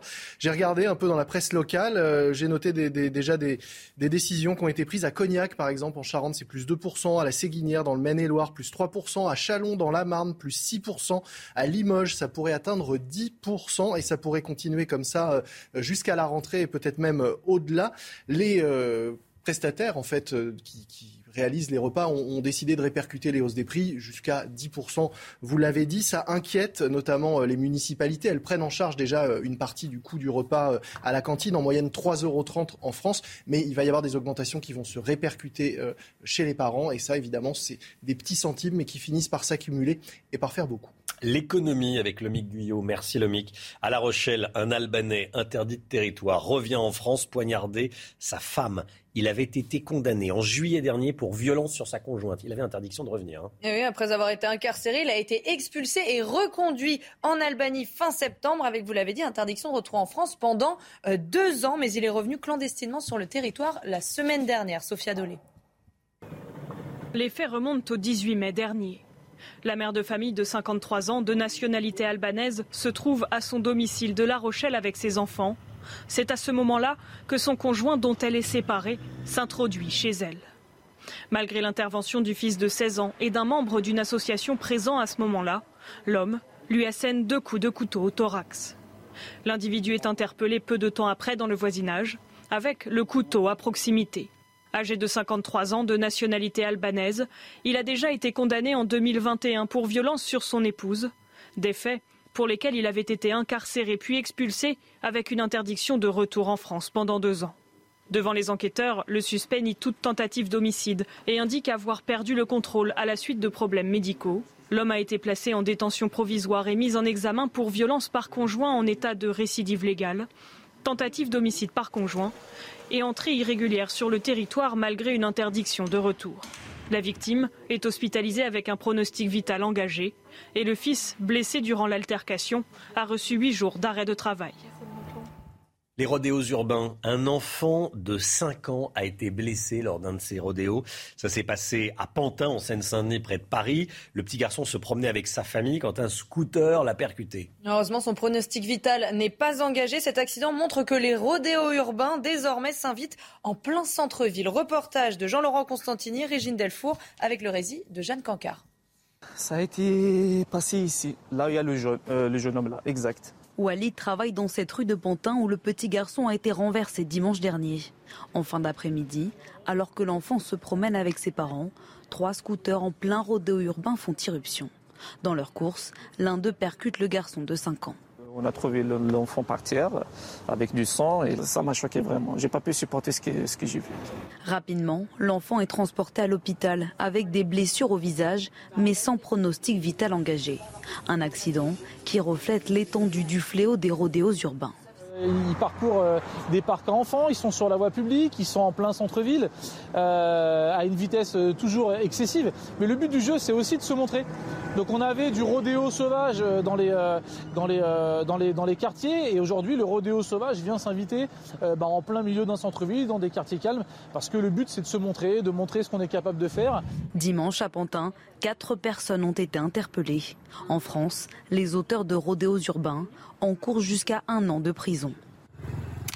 La filière lait, production de lait, a du mal à trouver des repreneurs pour euh, les exploitations. Près de 160 000 fermes seront à reprendre d'ici trois ans euh, en France pour inciter les jeunes à se lancer. Il y a une ferme expérimentale qui s'est montée près de Paris. Les encadrent et les forment face aux défis de la profession. Reportage et rencontre avec un éleveur et producteur laitier dans l'heure, signé Marine Mulset. Dans cette ferme familiale, vieille de cinq générations, Benoît Gavel, 37 ans, a rejoint ses deux parents et sa tante. Il est le quatrième associé de l'exploitation, mais dans les prochaines années, les trois autres seront en âge de partir à la retraite. La moitié des, éleveurs, euh, d'ici euh, l'horizon 5 ans, euh, seront en âge de partir à la retraite.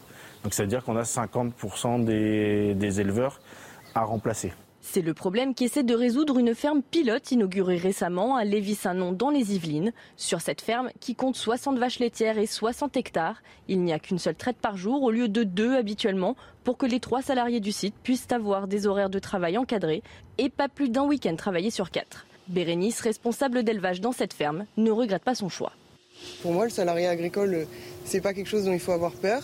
L'installation, ça engage euh, des problématiques de foncier économique. Il faut être sûr de son projet parce que quand on s'installe, c'est pas pour euh, les trois ans à venir, c'est vraiment un projet de toute une vie. Et donc, euh, en ça, euh, c'est plus simple et plus rassurant de mon point de vue d'être là. Aujourd'hui, la moitié des éleveurs laitiers en France sont âgés de plus de 50 ans. Selon les projections de l'Institut de l'élevage, la France comptera 5300 chefs d'exploitation en 2030 contre 88 000 en 2019, soit une baisse de 36 voilà, si ça vous dit, euh, il y, y, a du boulot dans la filière lait.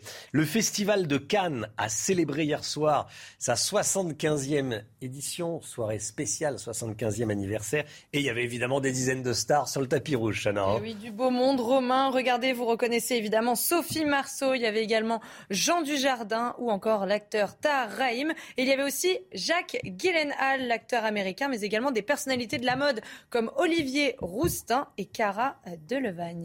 Vous avez un acteur ou une actrice préférée Ah, moi, Jacques c'est. Euh, c'est mon préféré. C'est au-dessus de tout. Ah, au-dessus de tout. Ça dépasse tout le monde. Ça dépasse tout le monde, tout le monde, tout le monde. Bon, bon, bon on saura, voilà, on saura tout. Allez, euh, la politique avec vous, euh, Paul Sugy. Le préfet de l'Isère a saisi lundi le tribunal administratif de Grenoble au sujet du fameux arrêté municipal sur le Burkini. Ça passe aujourd'hui devant le TA, le tribunal administratif de Grenoble. Que peut faire la justice dans cette affaire? Dans cette affaire, en fait, Romain, pas grand-chose, puisque la question de la laïcité semble effectivement un petit peu périphérique par rapport au sujet qui est discuté ici. Alors, on a entendu parmi les opposants, et on sait qu'ils sont nombreux, les opposants au Burkini, un tas d'arguments différents pour euh, expliquer que la décision prise par M. Piolle et par sa majorité municipale n'était pas souhaitable. Mais euh, de tous ces arguments, il faut reconnaître que celui de la laïcité n'est pas le plus convaincant, parce que eh bien, l'obligation de neutralité et de laïcité dans le service public ne s'applique qu'aux agents et euh, pas aux usagers. Et donc, donc on ne voit pas pourquoi est-ce qu'on irait interdire à des personnes de se baigner avec des signes religieux, même dans une piscine municipale. Un autre exemple, si par exemple une personne avait un tatouage qui représentait un symbole religieux sur le corps, est-ce qu'on irait lui interdire l'accès à une, piscine? Certainement pas. Et donc en l'occurrence, eh bien si la seule chose qui dérange euh, le préfet de l'Isère dans le Burkini, c'est le fait que ce soit un signe religieux ostentatoire, eh bien alors à ce moment-là, il est probable que le juge administratif ne trouve rien à redire à la décision prise par la mairie de Grenoble de l'autoriser dans les piscines quelles seront les conséquences politiques si jamais la justice ne trouvait rien à redire euh, au port du Burkini dans les piscines? Ça serait un revers politique pour Gérald Darmanin? Oui, on est dans une polémique qui depuis le début est très symbolique. Moi j'ai été à Grenoble la semaine dernière, la première chose qu'on m'a dit c'est que de toute façon, d'abord très peu de gens en fait demandent vraiment de porter le burkini à la piscine. D'ailleurs, les quelques villes en France qui le permettent, généralement il y a quelques baigneuses tout au plus qui l'ont mais c'est pas un grand phénomène non plus. Et puis en plus de ça, on m'a expliqué aussi que à Grenoble, les piscines sont de toute façon désertées par les gens parce qu'il y a toujours un peu des bagarres depuis quelques années depuis qu'en fait l'association Alliance citoyenne est venue faire du lobbying dans ces piscines en faveur du burkini. Mais par contre politiquement, là les enjeux sont importants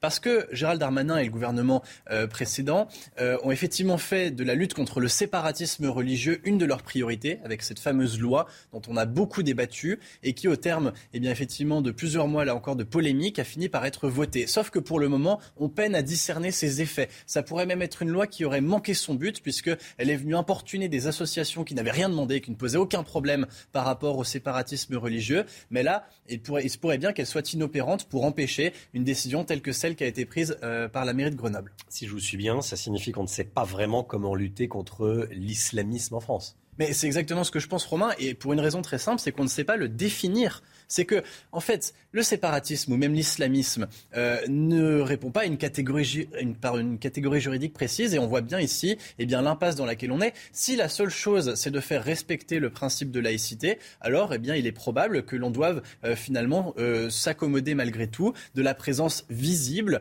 de l'islam politique, y compris dans ses aspects les plus terribles, c'est-à-dire notamment la dissimulation du visage de la femme, preuve s'il en est qu'effectivement, il y a des dérives profondément misogynes dans islamisme.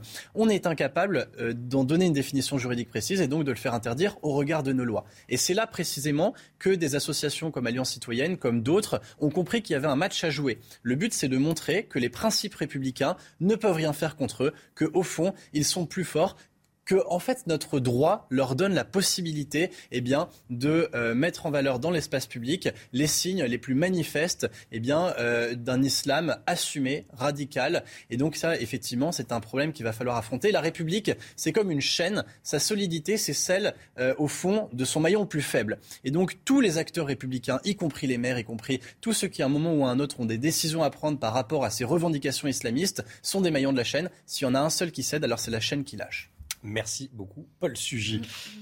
Merci, Paul. On comprend bien l'explication avec la L'image est parlante. Pardon? L'image est parlante. L'image est parlante. Rappel des titres, tout de suite, 8h moins le quart. Chana Lousteau. La guerre en Ukraine, dans la région de Lugansk, la situation empire d'heure en heure selon le gouverneur de la région. Dans une nouvelle déclaration, Volodymyr Zelensky affirme que l'armée russe veut tout détruire dans le Donbass. De nouveaux affrontements entre supporters de football. Ça s'est passé hier à Tirana en Albanie, à la veille de la finale de la Ligue Europa Conférence entre l'AS et le Feyenoord Rotterdam. Des supporters néerlandais ivres ont frappé un Albanais à coups de chaise. La situation a également dégénéré entre les supporters des deux équipes et les forces de l'ordre. Les fêtes galantes font leur grand retour au château de Versailles. Elles avaient été annulées en 2020 et 2021 à cause de la pandémie. 700 Européens et Américains se sont transformés le temps d'une soirée en ducs, marquises, comtesses ou encore preux-chevaliers. Un nouveau record du monde a été battu par un Français, celui de la plus grande distance parcourue sur un fil tendu. Le funambule Nathan Paulin a marché 2,2 km sur un fil au Mont Saint-Michel. Son prochain rêve est d'aller de la Tour Eiffel à la Tour Montparnasse, soit une distance de 2,7 km. C'est bluffant, bravo à lui. Euh, de la Tour Eiffel oui, à la Tour Montparnasse, 2,7 km. Les, images sont, magnifiques, hein. ce qu'on voit est, est, fantastique. Voilà, Nathan Paulin Souvenons-nous euh, de lui. On, sait quand il veut s'attaquer à. Non, pas encore. Bah, il va déjà, euh, déjà se remettre. digérer cette victoire, ce record, avant de s'atteler à un autre. avant de s'atteler à un autre. Allez, 7h48. L'écho tout de suite. C'est l'objectif numéro un du gouvernement, tendre vers le plein emploi. Mais est-ce un objectif réaliste? On voit ça dans la chronique écho. Le plein emploi. C'est quoi le plein emploi? C'est un taux de chômage sous la barre des 5% contre 7-4 aujourd'hui. Le Guyot, c'est un objectif réaliste ou pas? En tout cas, Romain, il y en a une qui y croit, c'est euh, Elisabeth Borne, la Première ministre. Elle l'a dit lors de la passation de pouvoir au ministère euh, du Travail. Le plein emploi est à portée de main. C'est vrai, euh, quand on regarde, le taux de chômage est au plus bas depuis 15 ans, le taux de chômage des jeunes est lui au plus bas depuis 40 ans. Il y a longtemps qu'on n'avait pas vu finalement autant de, Français au travail. Le cercle des économistes va dans son sens en estimant que dans les 10 années à venir, on va créer 2 millions de nouveaux emplois, notamment grâce à des nouvelles formes de, salariat ou, de travail, portage salarial, freelancing, etc. Et ils estiment que ça devrait nous permettre de nous rapprocher du seuil symbolique des 5% de, chômage, synonyme de plein emploi.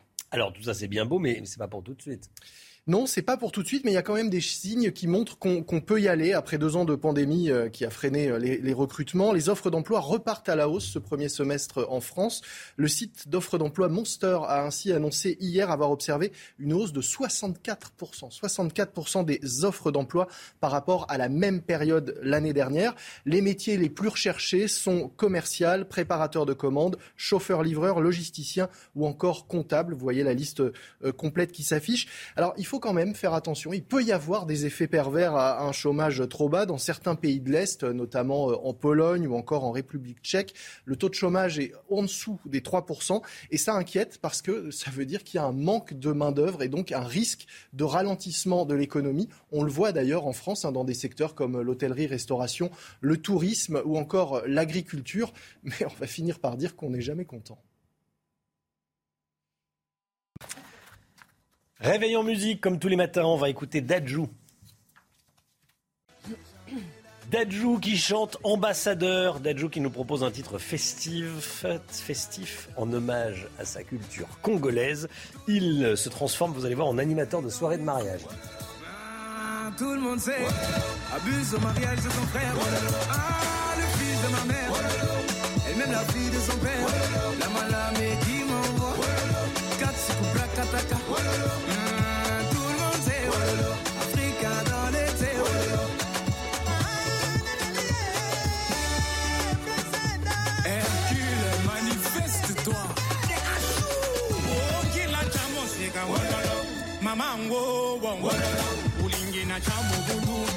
merci ayananga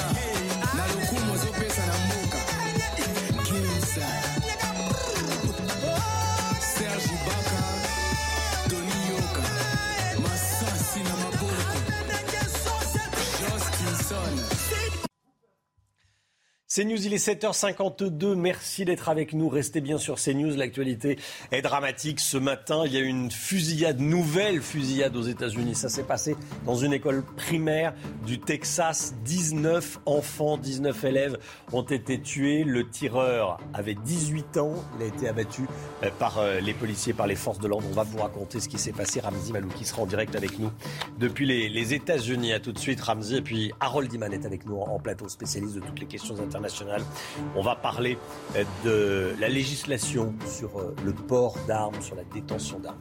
Restez bien avec nous sur CNews. Dans un instant, la météo. Alexandra Blanc. Rendez-vous avec Sonia Mabrouk dans Midi News du lundi au jeudi de midi à 14h. Ravi de vous retrouver. Des conditions météo relativement agréables aujourd'hui, même ça ne sera pas forcément le grand beau avec un temps partiellement nuageux. On retrouve ce matin un temps assez brumeux et nuageux entre la Bretagne et les régions du Nord. Et puis regardez, Retour de l'instabilité, notamment entre les Alpes du Sud et la Côte d'Azur, avec en prime, regardez le retour du Mistral et de la Tramontane. Ça va souffler assez fort en basse vallée du Rhône avec des rafales de l'ordre de 70 à 80 km par heure. On retrouve également de la neige en montagne sur les Pyrénées au-delà de 1800-2000 mètres d'altitude. Dans l'après-midi, attention, la grisaille gagne du terrain sur le nord-ouest. Retour d'un temps bien brumeux entre les pays de la Loire, la Bretagne, la pointe du Cotentin ou encore en remontant vers le nord du pays. On retrouvera en revanche de très belles éclaircies entre la Gironde, les régions centrales ou encore le nord-est, même si ça va s'ennuager un petit peu au fil des heures, notamment sur le bassin parisien. Toujours de la neige en montagne et un temps un petit peu plus instable en redescendant euh, vers la croisette de Cannes. Les températures, températures un peu fraîches ce matin, 5 degrés en moyenne du côté de Nancy ou encore de Reims, contre 18 degrés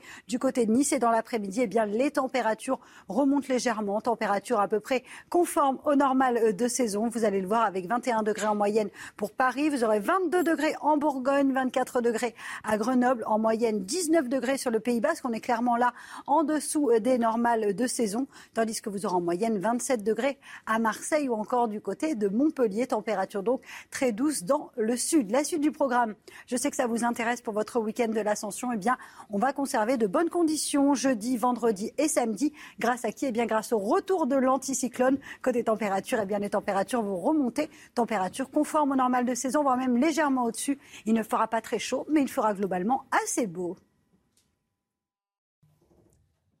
C'est News, il est 7h58. Bienvenue à tous. Merci d'être avec nous. L'équipe de la matinale est là. On est avec Chana Lousteau. On est avec Paul Sugy. Harold Iman nous accompagne euh, ce matin, bien sûr, étant donné l'actualité américaine. Et puis on est avec Louis Guyot pour l'économie. À la une, cette fusillade particulièrement sanglante aux États-Unis. On vous en parle bien sûr depuis le début de la matinale. 19 enfants sont morts. Ça s'est passé au Texas. Ramzi Malouki en direct de Los Angeles dans un instant. Harold Iman, spécialiste des questions internationales pour CNews avec nous. Sur ce plateau, vous entendrez également la réaction cette nuit de Joe Biden. Le budget alimentation explose. Plus de 200 euros supplémentaires par personne cette année. Le prix des cantines augmente déjà. Le tribunal administratif de Grenoble se penche aujourd'hui sur la question du burkini dans les piscines. Les enjeux dans ce journal. Et puis, un moment d'une exceptionnelle beauté, le funambule Nathan Paulin a battu le record du monde de distance sur un fil, 2200 mètres sur un fil au-dessus de la magnifique baie du Mont Saint-Michel. L'horreur absolue aux États-Unis, un homme de 18 ans, Salvador Ramos, a ouvert le feu hier soir dans une école primaire de la ville d'Uvalde au Texas. Au moins 19 enfants âgés d'une dizaine d'années et deux adultes ont été tués dans cette fusillade, Chana. Et Salvador Ramos a également été abattu par les forces de l'ordre. On rejoint tout de suite notre correspondant aux États-Unis, Ramzi Malouki. Ramzi, quelles sont vos informations ce matin? Mais écoutez, on commence à dessiner un petit peu le profil de, de l'assaillant. Il travaillait dans un fast-food. Ses collègues disent que c'était quelqu'un de solitaire qui parlait peu.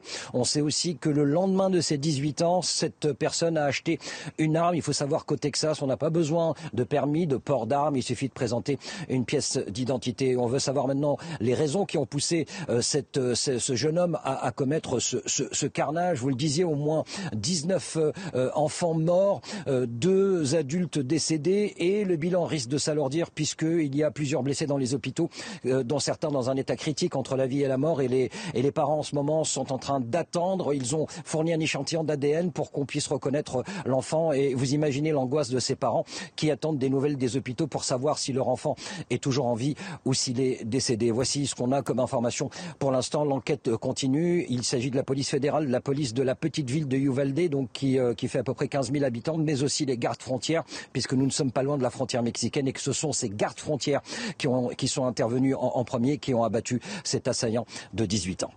Merci beaucoup, Ramzi Malouki.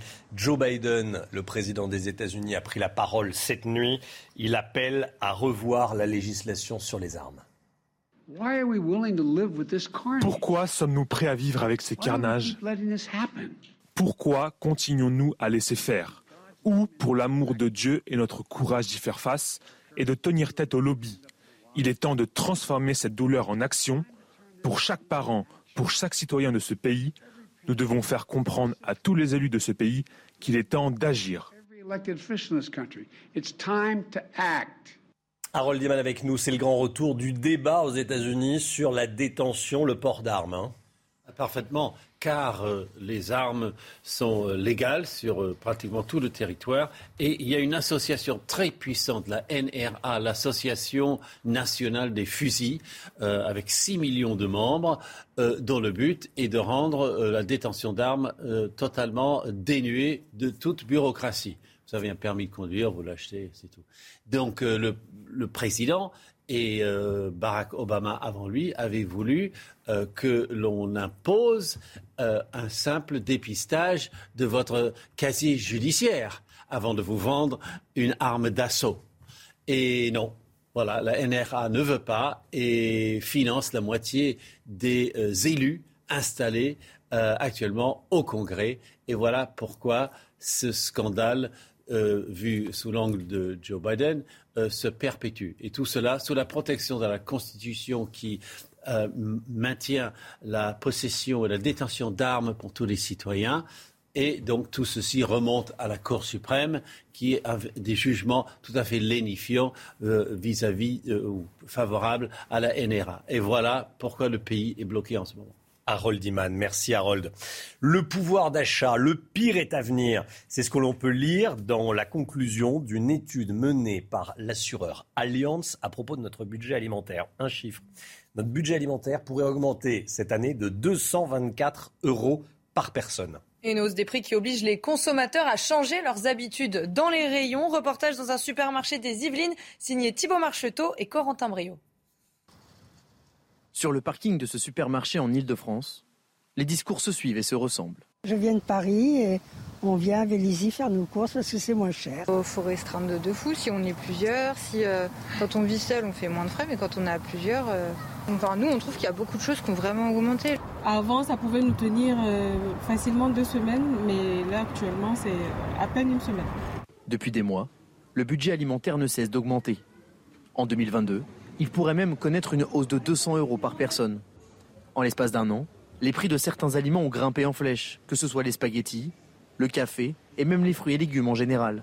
Une situation qui oblige beaucoup de consommateurs à se priver une fois dans les rayons. Alors, le parmesan, j'en achète pas, malheureusement, mais j'aime beaucoup ça. Mais malheureusement, c'est trop cher, donc euh, j'évite. J'ai demandé des fraises. C'est après, quand j'ai vu le prix, oh, 7,98 euros. La petite barquette de rien du tout. Euh, une barquette, ça ne nous suffit pas, trois là. Euh, Il nous en faut au moins deux. Je vais pas mettre 15 euros dans, dans 500 grammes de fraises. Face à cette hausse des prix, le gouvernement prévoit de mettre en place un chèque alimentaire cet été, dont le montant est encore inconnu. Le port du Burkini à Grenoble, une audience est organisée cet après-midi au tribunal administratif de la ville. Et le préfet de l'Isère a déposé un déféré laïcité en début de semaine pour contester l'autorisation du burkini dans les piscines municipales. Une deuxième audience est prévue le 31 mai après le dépôt d'un recours par la droite grenobloise. Jeanne Cancard. C'est un procédé inédit prévu par la loi séparatisme. Alors que jusqu'à présent, les juges invoquaient des raisons d'hygiène ou encore de troubles à l'ordre public pour statuer sur la question du burkini, le tribunal devra cette fois-ci se prononcer sur l'atteinte au principe de laïcité et de neutralité des services publics. Un angle inapproprié pour ce sujet, selon ce militant laïque et féministe grenoblois. La laïcité est un terrain glissant. D'abord parce que les usagers ne sont pas astreints, eux, à une neutralité religieuse dans les piscines municipales. Euh, ça dépendra en fait de, de l'interprétation euh, que feront les juges de la loi contre le séparatisme. Donc ça risque d'être à double tranchant puisque quelle que soit la décision, ça risque de faire jurisprudence. De son côté, l'opposition municipale a aussi déposé un recours devant le même tribunal. En cas de rejet, elle compte persévérer lors d'une audience prévue le 31 mai prochain. Eux vont aller sur le terrain de l'hygiène et du manque de clarté du règlement intérieur des piscines. Là, ça risque de passer parce que ce règlement pose un réel problème au niveau de l'hygiène et de la compréhension de ce règlement. Mais de toute façon, il faut bien comprendre que l'enjeu, lui, il est sociétal. C'est une décision qui est politique, philosophique et sociétale. Si la justice ne se prononce pas d'ici une semaine, le texte rentrera en vigueur le 1er juin prochain. Voilà, et soyez là. À 8h30, on parlera de, du Burkini avec Brigitte Beur, qui est conseillère municipale d'opposition à Grenoble. Elle sera en direct avec nous. 8h30. La Russie, la Russie qui intensifie son offensive dans le Donbass, Chana. hein. Dans la région de Lugansk, la situation empire d'heure en heure. Selon le gouverneur de la région, l'armée russe s'est dit déterminée à atteindre ses objectifs dans cette région de l'Est de l'Ukraine. Et puis Volodymyr Zelensky a pris la parole cette nuit dans une nouvelle vidéo. Il dit que l'armée russe est prête, veut tout détruire dans le Donbass. Écoutez. La situation dans le Donbass est extrêmement difficile. Toutes les forces de l'armée russe qu'ils ont encore ont été envoyées là-bas pour l'offensive. Liman, Popasna, Severodonetsk, Sloviansk, les occupants veulent tout détruire là-bas. Ce record du monde à présent, regardez ces images qu'on vous diffuse euh, depuis le début de la matinale. C'est un spectacle magnifique. Un funambule qui a battu le record de distance parcourue sur un fil. 2200 mètres. 2200 mètres sur un fil. Kilomètres. 2200 mètres. Ah oui, Donc pardon. 2,2 Ah oui, km. Oui, 2200 km. Là, il... il serait arrivé, euh, il aurait traversé la. je sais pas. Oslo. Il serait, oui, jusqu'à Oslo, à Londres, il serait arrivé à Londres.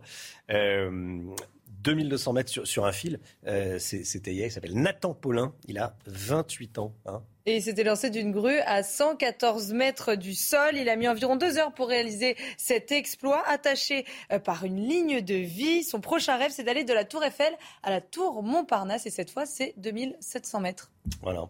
Euh, d'ailleurs, si vous partez pour le week-end en voiture, vous aurez du monde sur la route. Ça, j'imagine que c'est pas un scoop. Regardez ce que prévoit Bison Futé euh, pour vous. Il y aura du monde dès aujourd'hui. Il y en aura demain et dimanche. Ah oui, c'est rouge hein, aujourd'hui et demain dans le sens des départs et puis dimanche dans le sens des retours. Évidemment, c'est noir sur l'ensemble du territoire national.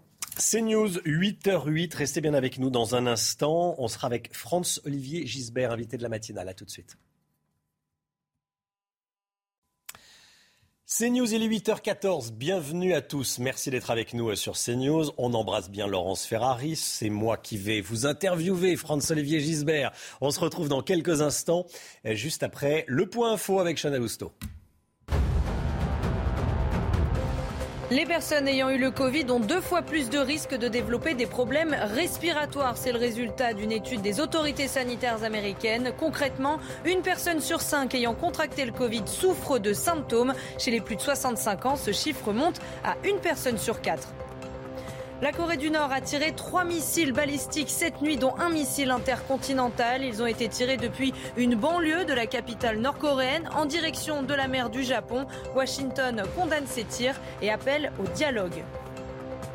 De l'émotion et des larmes hier à Roland Garros, Geoffrey Songa a raccroché sa raquette après plus de 17 ans sur le circuit. Une cérémonie a eu lieu en son honneur après sa défaite au premier tour du tournoi. Il a reçu un trophée pour l'ensemble de sa carrière. 8h15, bonjour Franz-Olivier Gisbert. Permettez-moi d'embrasser aussi euh, Laurence Ferrari qui est dans son lit. Évidemment, évidemment. Auteur Avec du 40 livre. fièvre. L'auteur du livre Le Sursaut. Voilà, on cite votre euh, dernier, dernier livre et on le voit euh, à l'écran, euh, bien sûr. Franz-Olivier Gisbert, je voulais vous, évidemment, euh, parler avec vous de, de la politique en France et puis à l'actualité aux États-Unis. Cette fusillade aux États-Unis. 19 morts, 19 gamins dans une école primaire tués par un, un- j'allais dire un autre gamin euh, qui, a, qui a 18 ans, qui a pris, euh, a pris les armes, qui allait commettre cet immonde, euh, immonde carnage. Euh, on, on est, on est préservé de ça en France? Non, je crois pas. Je crois que euh, il y a beaucoup de similitudes, vous savez, entre euh, la France et les États-Unis. On dit toujours d'ailleurs que euh, se passe aux États-Unis ce qui va se passer bientôt en France et que ça arrive quelques années plus tard. Euh, euh, on vit tous dans, en Occident une sorte de, crise de civilisation et on voit très bien qu'aujourd'hui les États-Unis sorte de canard sans tête. Alors, évidemment, euh, le premier réflexe, c'est ce qu'a fait le président Biden, c'est de dire, voilà, il faut réguler, euh, il faut lutter contre le lobby des armes, il faut contrôler euh, les ventes d'armes aux États-Unis, mais c'est l'évidence, évidemment, il faut le faire. Mais c'est pas la seule chose, c'est-à-dire ça n'empêchera pas des tarés de prendre des armes et de tuer. Je pense qu'il y a vraiment un problème profond par rapport à la sécurité, d'ailleurs. Et regardez, en France, ça monte aussi. Comment- L'explosion de 12% des attaques physiques sur un an en 2021, ce sont des chiffres officiels. Euh, C'est très troublant. Voilà, donc on n'en est pas là, mais remarquez comme les Français, je ne sais pas si c'est parce qu'ils regardent trop Netflix ou quoi, mais ils ont souvent tendance à penser que euh, ils vivent aux États-Unis. Regardez toutes ces polémiques absurdes sur les violences policières. Il y a des violences policières aux États-Unis parce que la police, la police américaine est violente justement parce qu'il y a des armes. Tout le monde a des armes, donc ils ont peur quand ils arrêtent quelqu'un. Et donc on, a tendance à penser que c'est la même chose. En France, c'est pas le cas.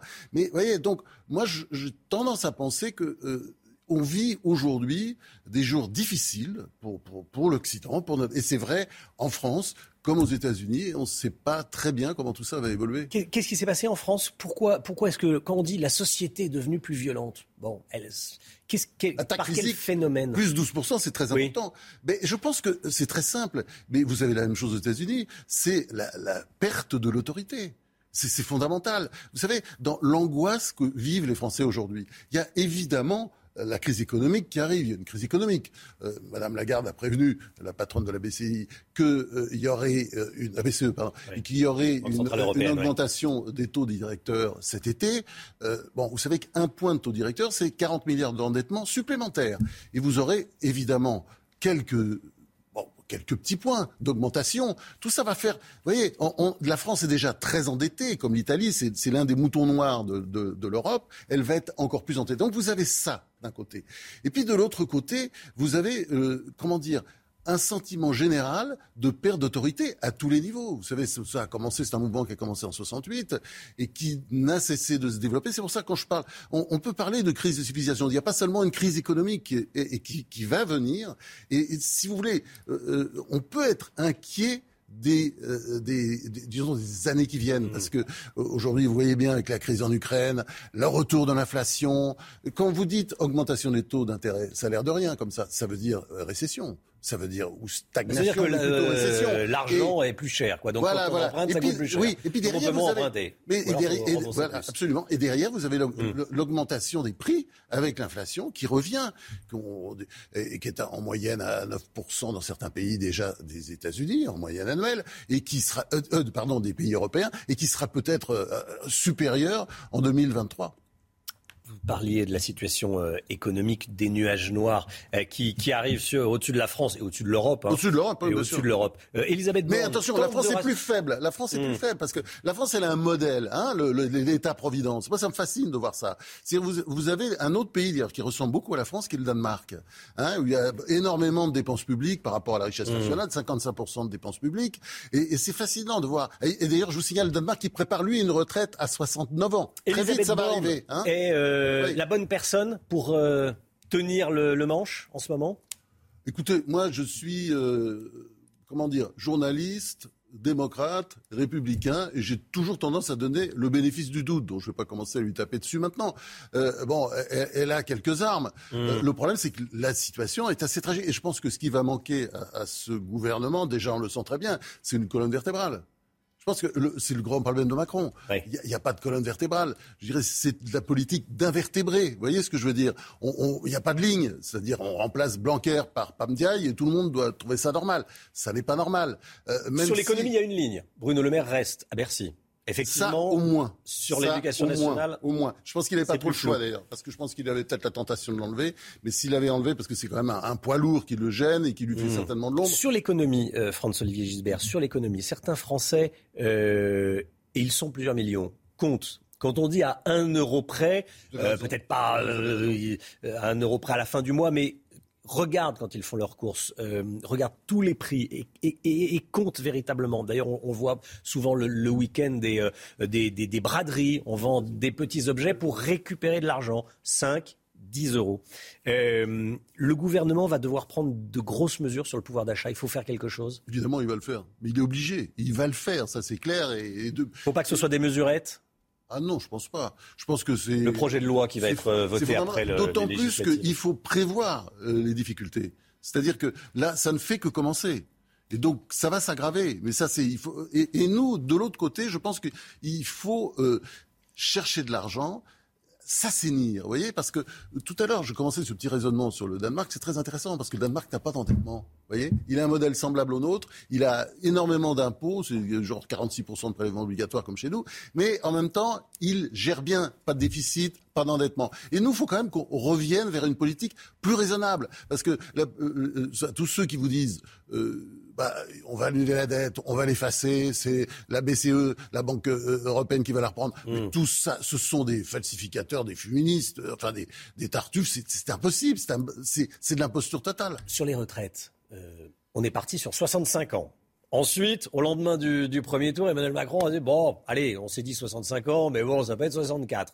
Là, on nous dit on va commencer à discuter en septembre et en octobre. C'est pas un enterrement de la réforme quand même. Ben, j'espère que non. J'espère que non, parce que c'est une réforme qu'on est obligé de faire. Vous savez, la, France, elle, a un problème de... de, euh, enfin, elle produit pas assez. Elle produit pas assez. D'ailleurs, il y a un chiffre très révélateur, c'est que euh, si vous prenez les catégories de population entre 15 ans et 65 euh, ans, vous avez 66% de la population qui travaille en France contre 76% en Allemagne. 10% de différence. C'est énorme, c'est un mmh. écart énorme. Et évidemment, tout ça, ce sont des rentrées en moins. Et euh, vous voyez, je parlais du Danemark, euh, qui, elle, a une économie saine et pourtant avec un État-providence qui vaut largement le nôtre, euh, ils vont vers 69 ans, très vite. L'Allemagne va sur, très vite sur 67 ans. Non, on ne peut pas rester à 62 ans, c'est absurde. C'est absurde. Donc ça, c'est une réforme qu'on est obligé de faire pour faire rentrer de l'argent. C'est-à-dire, vous voyez ce que je veux dire? On ne peut pas vivre éternellement sur des déficits et de l'endettement. À moins de décider, oui, alors la politique à la Mélenchon, euh, ça plaît à certains Français euh, qui sont très excités, très énervés en ce moment. Mais euh, oui, c'est-à-dire, On va en allez, parler de on Jean-Luc vide les caisses, on vide les Mmh. caisses, mais enfin, ça, ça- ça- vous savez très bien que ça ne tient pas. Nomination du gouvernement Borne, il y a plusieurs polémiques. Papendiaï, vous en, vous en avez parlé. Effectivement, on comprend pas bien cette nomination après celle de Jean-Michel Blanquer, euh, qui était à l'opposé de Papendiaï. Mais alors là aussi, il faut faire donner le bénéfice du doute toujours. C'est-à-dire que, vous voyez, il, il est- il peut changer. Bon, il a dit des bêtises, comme par exemple, il n'y a pas d'islamo-gauchisme dans l'université. Je sais pas où il a, je sais pas où il a vu qu'il n'y en avait pas, mais euh, il faut qu'il aille faire un tour peut-être à, à- à Sciences Po Grenoble, par exemple, il verra ce que c'est. Mais ça, si vous voulez. Ça peut changer. C'est quelqu'un qui est intelligent et peut-être qu'il prendra conscience de ça. D'ailleurs, les premiers signes sont plutôt bons. Donc, il faut, faut toujours donner le bénéfice du doute. Et puis il y a l'affaire Abad, Euh, Damien Abad. Deux accusations de viol, présomption d'innocence évidemment, aucune Affaire classée, deux affaires. et deux affaires classées euh, sans suite. Qu'est-ce que vous pensez déjà de sa défense? Euh, moi, je trouvais qu'il faut, toujours écouter les femmes, bien entendu, mais ça, on est d'accord là-dessus. Bon, en, en même temps, quand il dit que, bah oui, euh, vu sa situation, c'est très compliqué pour lui, et il pourrait pas violer, qu'il est obligé de se déshabiller, enfin, il peut pas se déshabiller tout seul, etc. Oui. Bon, c'est- vrai que cette défense-là que j'ai entendue, bon, je crois que tout le monde l'a. Tout, tout le monde a compris. Donc, et, et je vais vous dire, c'est très gênant, vous voyez. Euh, là, euh, c'est une histoire privée. On est là en train d'en parler, euh, de juger. Euh, c'est euh, le problème de la France aujourd'hui, mais de beaucoup de nos démocraties, c'est une espèce de tribunal populaire permanent. Euh, voilà, on connaît pas le dossier, on juge, on dit, on jette des anathèmes, des opprobres, enfin, c'est un, grand sentiment de malaise devant cette histoire. Tout ce- toute cette histoire étalée. Non, mais vous n'avez pas le Ceci sentiment. étant dit, oui, mais est-ce par qu'il rapport. peut rester selon vous? Ah, bien sûr, en principe, il y a la présomption d'innocence, bien entendu. Ah, c'est bon, la présomption oui. d'innocence. Et, puis, et puis, euh, et puis les, les affaires sont classées, je le répète. Alors après, on verra. On verra la suite. Les oppositions rappellent que François de Rugy a, démissionné parce qu'il avait mangé des, des homards. Ou Non, mais François enfin, cette Bayrou histoire avait de Rugy était grotesque à l'époque. Non, mais attendez, excusez-moi, cette histoire était grotesque. L'histoire des, des homards, c'était absurde. Bon, il n'avait pas à démissionner. J'ai jamais compris d'ailleurs pourquoi il s'était pas battu un peu plus. Je pense que l'espèce de, de, de grand, euh, de lave médiatique qui lui est tombée dessus, je pense que ça l'a, ça l'a découragé. Mais, mais bon, la politique, c'est aussi ça. Il faut savoir résister, il faut savoir tenir. Jean-Luc Mélenchon se rêve en Premier ministre. Il a fait toute sa campagne là-dessus. Ça a d'ailleurs bien fonctionné. Euh, beaucoup, on, on en a beaucoup parlé de Jean-Luc Mélenchon. hein. Oui, on en a beaucoup parlé d'ailleurs dans l'audiovisuel euh, public parce qu'il y a les chiffres là, faut jamais les citer parce que euh, les- médias n'aiment pas qu'on parle d'eux-mêmes. Mais euh, euh, l'Arcom, vous savez, l'autorité de régulation là, qui, Le nouveau CSA. qui vous aime pas beaucoup d'ailleurs, euh, elle- a calculé que dans l'audiovisuel public, télé et radio, il y a eu 7h40 hein, d'antenne pour la France insoumise, c'est-à-dire pour Mélenchon. 7h40. Et combien pour, euh, pour, euh, pour Macron C'est-à-dire pour Renaissance? Eh ben, moins de 3 heures. Qu'est-ce que vous en tirez comme conclusion? Et ensuite, euh, 1h56 pour Marine Le Pen. Bon. Eh ben, ce que j'en tire comme conclusion, tout ça ressemble à du bourrage de crâne, une forme de, de folie euh, médiatique, euh, des médias qui sont très souvent mélanchonistes. Je pense que là-dessus, il faut un peu se calmer, euh, de penser à la France, de penser à nos téléspectateurs, et puis d'apporter une information variée. D'ailleurs, là, la- l'Arcom a dit quelque chose de sympa pour CNews. Enfin, ce sont les chiffres qui sont sympas. C'est deux heures pour Macron, c'est logique. Hein, c'est lui qui a remporté la présidentielle. 1h50 pour Le Pen et 1h45 pour les Insoumis. Voilà, c'est équilibré. À propos de Jean-Luc Mélenchon, euh, vous croyez vraiment qu'il peut faire un score? On ne sait pas, parce que là, on est dans une... Bah, lui, façon, euh, la France insoumise, bien Non, sûr. A oui. priori, j'y crois pas, parce que la France penche à droite. euh, Aujourd'hui, euh, tous les sondages le montrent. Mais euh, vous êtes aussi dans un, dans un, un- un temps, comment dire, euh, les Français sont inquiets. Il y a une espèce de peur latente. On ne sait pas. Alors simplement, le problème de Mélenchon, c'est ça peut-être, c'est pour ça je pense qu'il n'y croit pas lui-même. Son programme est dément, c'est-à-dire euh, voilà, on vide les caisses, c'est Noël tous les jours. euh, alors on va faire euh, euh, la retraite à 60 ans, on rabaisse donc l'âge de la retraite, euh, la semaine de congé payé, tout ça. A, priori, on n'est pas contre, mais euh, on n'est pas contre. Mais enfin, tout ça est absurde parce que c'est surtout pas le moment. Et, et donc le fait qu'ils disent ça, comme c'est quand même quelqu'un d'intelligent, euh, qui a certainement de la culture économique, enfin, il peut pas y croire. Donc, euh, je pense qu'il a tellement chargé la barque, de toute façon, ce serait une catastrophe pour lui euh, d'être élu. C'est un peu le cas d'ailleurs de Marine Le Pen. la droite, alors justement, la droite, Marine Le Pen, Éric Zemmour et les Républicains. La droite éparpillée façon pulse. Hein oui, absolument. Et, donc, c'est ce qui fait la force de, évidemment de la gauche qui, qui s'est unie. Mais enfin, c'est pas la gauche, c'est l'extrême gauche, parce que je, Jean-Luc Mélenchon, je suis désolé, si les mots ont un sens, la France insoumise, quand vous regardez le programme, c'est un programme d'extrême gauche. Et de l'autre côté, euh, la droite, elle, eh ben, effectivement, elle arrive en ordre dispersé, et là, ça va être beaucoup plus compliqué pour elle. Je pense quand même que euh, les Républicains vont s'en sortir, parce que les Français, c'est un peuple euh, très politique. On dit toujours peuple latin, mais très très politique, machiavélique parfois. Donc je pense qu'il sait que son intérêt, c'est que bon, s'il donne la majorité à Macron, ce qui est probable, euh, c'est d'avoir aussi euh, une droite un peu forte. Et, vous verrez, il y aura peut-être des surprises de ce côté-là, et puis peut-être aussi des socialistes dissidents, parce qu'il y a des socialistes qui mmh. résisté à Mélenchon, notamment dans la région Occitanie, et vous verrez, on aura sûrement des surprises aussi de ce côté-là. La droite qui n'est pas unie, euh, c'est une histoire d'hommes ou c'est une... Alors je pense à Marine Le Pen, Éric Zemmour, et puis les Républicains. Bon, c'est une histoire d'hommes ou d'idées? Est-ce qu'il y a de vraies différences entre, allez, la droite des Républicains, Éric Zemmour, Marine Le Pen? Il n'y a pas de temps de, de non, il n'y a pas de temps de différence que ça. Je pense surtout que j'ai parfois le sentiment que Marine Le Pen ne sait pas faire de la politique. C'est-à-dire, elle ne sait pas qu'il faut tendre la main, s'allier. L'histoire avec euh, Zemmour est quand même tout simplement comique. Alors, Zemmour n'a pas été sympa avec elle, c'est sûr, pendant la campagne, mais ça, c'est la politique. Mais le béaba, enfin, on a vu les grands politiques, que ce soit Mitterrand, Chirac, etc. Bah, ceux qui vous ont bavé pendant la campagne, à un moment donné, il faut se réunir. Hein, voilà, on se retrouve, on donne ce qu'on appelle le baiser de la mort, c'est-à-dire, vous voyez, à la, à la, au futur allié qu'on va dépouiller, euh, qu'on va plumer même. Et, c'est, c'est, j'ai pas compris qu'elle ait même pas le sens de ça. C'est-à-dire que ce côté, voilà, éradiqué. Euh, vous voyez, c'est il y a quelque chose qui va pas. Quoi. Vous avez d'ailleurs, vous avez ça la même chose, la France insoumise, l'espèce de culte du chef, de virilisme. Voilà, il faut tous les autres, où il faut les, où il faut les anéantir, où il faut les, les, les bétifier. Regardez ce qui se passe d'ailleurs avec Olivier Faure. Maintenant, aujourd'hui, il parle comme Mélenchon, le, le patron du Parti socialiste, c'est-à-dire voilà, tout ça, tout ça évidemment avec beaucoup d'intimidation. Et ça, je pense que euh, ça montre quand même les faiblesses de la vie politique aujourd'hui. Euh, vous voyez très bien quelque chose qui cloche.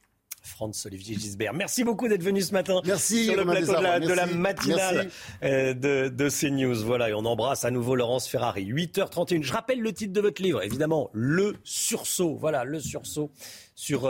C'est le général en 1958. Voilà, comment il a remis la France debout en quelques, en quelques mois. Merci beaucoup, Franz Olivier. 8h31, merci d'être avec nous, merci d'avoir choisi CNews pour démarrer cette journée à la une ce matin. Ce drame, évidemment, ce drame qui bouleverse les États-Unis et bien au-delà. Un tireur de 18 ans a commis un véritable carnage dans une école primaire du Texas. 19 enfants ont été tués.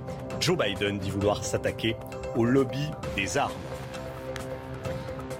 Des producteurs de fruits et de légumes qui en ont marre des vols qu'ils subissent dans leurs champs, que ce soit des vols organisés ou de simples automobilistes qui s'arrêtent pour se servir. Reportage à suivre. Le tribunal administratif de Grenoble se penche aujourd'hui sur la question du burkini dans les piscines. On sera avec Brigitte Boer, qui est conseillère municipale d'opposition à Grenoble. Bonjour Brigitte Boer, merci et à tout de suite. Les producteurs de lait cherchent des repreneurs pour leurs exploitations. Le métier a changé, il est un petit peu moins dur et la profession veut le faire savoir.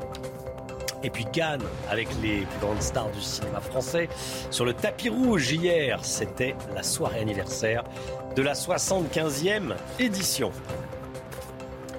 Le drapeau américain en berne à la Maison Blanche. Regardez cette image après euh, ce drame cette nuit aux États-Unis. Un homme de 18 ans, Salvador Ramos, a ouvert le feu dans une école primaire de la ville d'Uvalde, c'est au Texas. Au moins 19 enfants âgés d'une dizaine d'années, deux adultes ont été tués dans cette fusillade, Chana. Et Salvador Ramos a été abattu par les forces de l'ordre. Le mobile de cette attaque reste pour l'instant inconnu. Alors que s'est-il passé? Eh bien, on va rejoindre, on va d'abord regarder ce reportage signé Clémence Barbier. Un selfie posté sur son compte Instagram quelques heures avant son attaque. Hier, Salvador Ramos, 18 ans, armé, pénètre dans cette école élémentaire du Valdé, à 130 km à l'ouest de San Antonio, au Texas. L'assaillant ouvre le feu. Des dizaines d'enfants tombent sous ses balles. Avant de se rendre à l'école, Salvador Ramos aurait aussi tiré sur sa grand-mère selon les médias américains. Il était déjà recherché par la police. On pense qu'il a abandonné son véhicule et qu'il est entré dans l'école primaire Rob à Uvalde avec une arme de poing. Il a tiré et tué d'une façon atroce et insensée. Le tireur présumé est lui aussi décédé. Son mobile reste pour l'heure inconnu. Selon un de ses anciens camarades de classe, cité par le Washington Post, Salvador Ramos était victime de harcèlement, notamment sur les réseaux sociaux. Cette attaque replonge le pays dans l'horreur des fusillades en milieu scolaire, perpétrées souvent par des auteurs très jeunes. La Maison-Blanche a ordonné la mise en berne des drapeaux dans tous les bâtiments publics pour honorer les victimes du Valdé. On part tout de suite sur place retrouver Ramzi Malouki. Ramzi en direct de Los Angeles. Euh, Ramzi, c'est le choc, c'est la colère qui domine ce matin.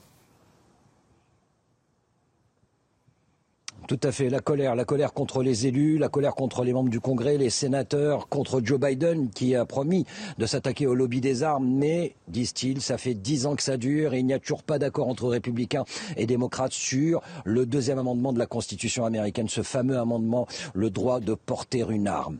Beaucoup de gens sont bien évidemment en train de réagir, notamment l'acteur Matthew McConaughey. Pourquoi l'acteur Matthew McConaughey? Parce qu'il est originaire, il est natif de cette ville de Uvalde. Il a tweeté il y a une heure à peine en demandant à ce qu'on fasse quelque chose, qu'on agisse contre ce qu'il appelle une, une épidémie. Au moment où je vous parle, des familles sont encore en train d'attendre, d'attendre des nouvelles des hôpitaux. Et ils ont donné des échantillons de leur ADN et ils attendent pour savoir si jamais leur enfant est toujours en vie. Cette tuerie rappelle celle il y a dix ans d'une autre école élémentaire dans le Connecticut, la fameuse école Sandy Hook. On se demande aujourd'hui, avec cette 25e fusillade uniquement en ce mois de mai, si un jour on arrivera à mettre d'accord républicains et démocrates pour trouver une loi finalement contre le port d'armes. Ramzi Malouki en direct de Los Angeles. Merci beaucoup. Euh, Ramzi, Harold Iman, euh, on le voyait à l'instant, euh, le débat sur les armes revient à chaque fusillade. Là, elle est particulièrement terrible, cette fusillade. Euh, un adulte américain sur trois possède au moins une arme à feu. Oui. Et sur ce tiers, la plupart en possèdent cinq. Donc, euh, vous avez des gens qui ont énormément d'armes, et puis vous avez quand même une majorité qui n'a aucune arme du tout. Donc, euh, il y a deux Amériques.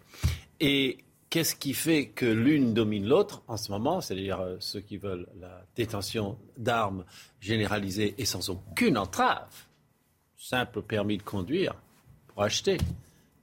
Eh bien, c'est une association qui structure tout ça, la NRA, c'est-à-dire l'Association nationale des fusils, qui à l'origine était un groupe de chasseurs, qui est devenu un lobby mammouth énorme, qui euh, finance les campagnes de tous ceux qui euh, disent du bien de ces thèses. Et euh, dans cette thèse, c'est que l'Amérique ne sera pas l'Amérique si vous n'avez pas un fusil pour vous défendre, sous-entendu contre le gouvernement s'il ne vous plaît pas. Pas du tout pour être dans une milice et marcher Mmh. aux ordres de votre gouvernement. Ça, c'est l'autre argument. Car ce fameux deuxième amendement dans la Constitution a deux clauses. Il faut une bonne milice et il faut que tout le monde porte des armes. Et la NRA ne, ne s'intéresse qu'à il faut que tout le monde puisse porter des armes. Et ça monte jusqu'à la Cour suprême qui a plutôt penché du côté NRA. Maintenant, les élus ne bougent pas et la Cour suprême a déjà parlé. Donc on voit mal comment on pourrait débloquer la situation. Joe Biden a pris la parole cette nuit. J'aimerais qu'on l'écoute. Il a appelé à affronter le lobby des armes. Quand, pour l'amour de Dieu, allons-nous affronter le lobby des armes?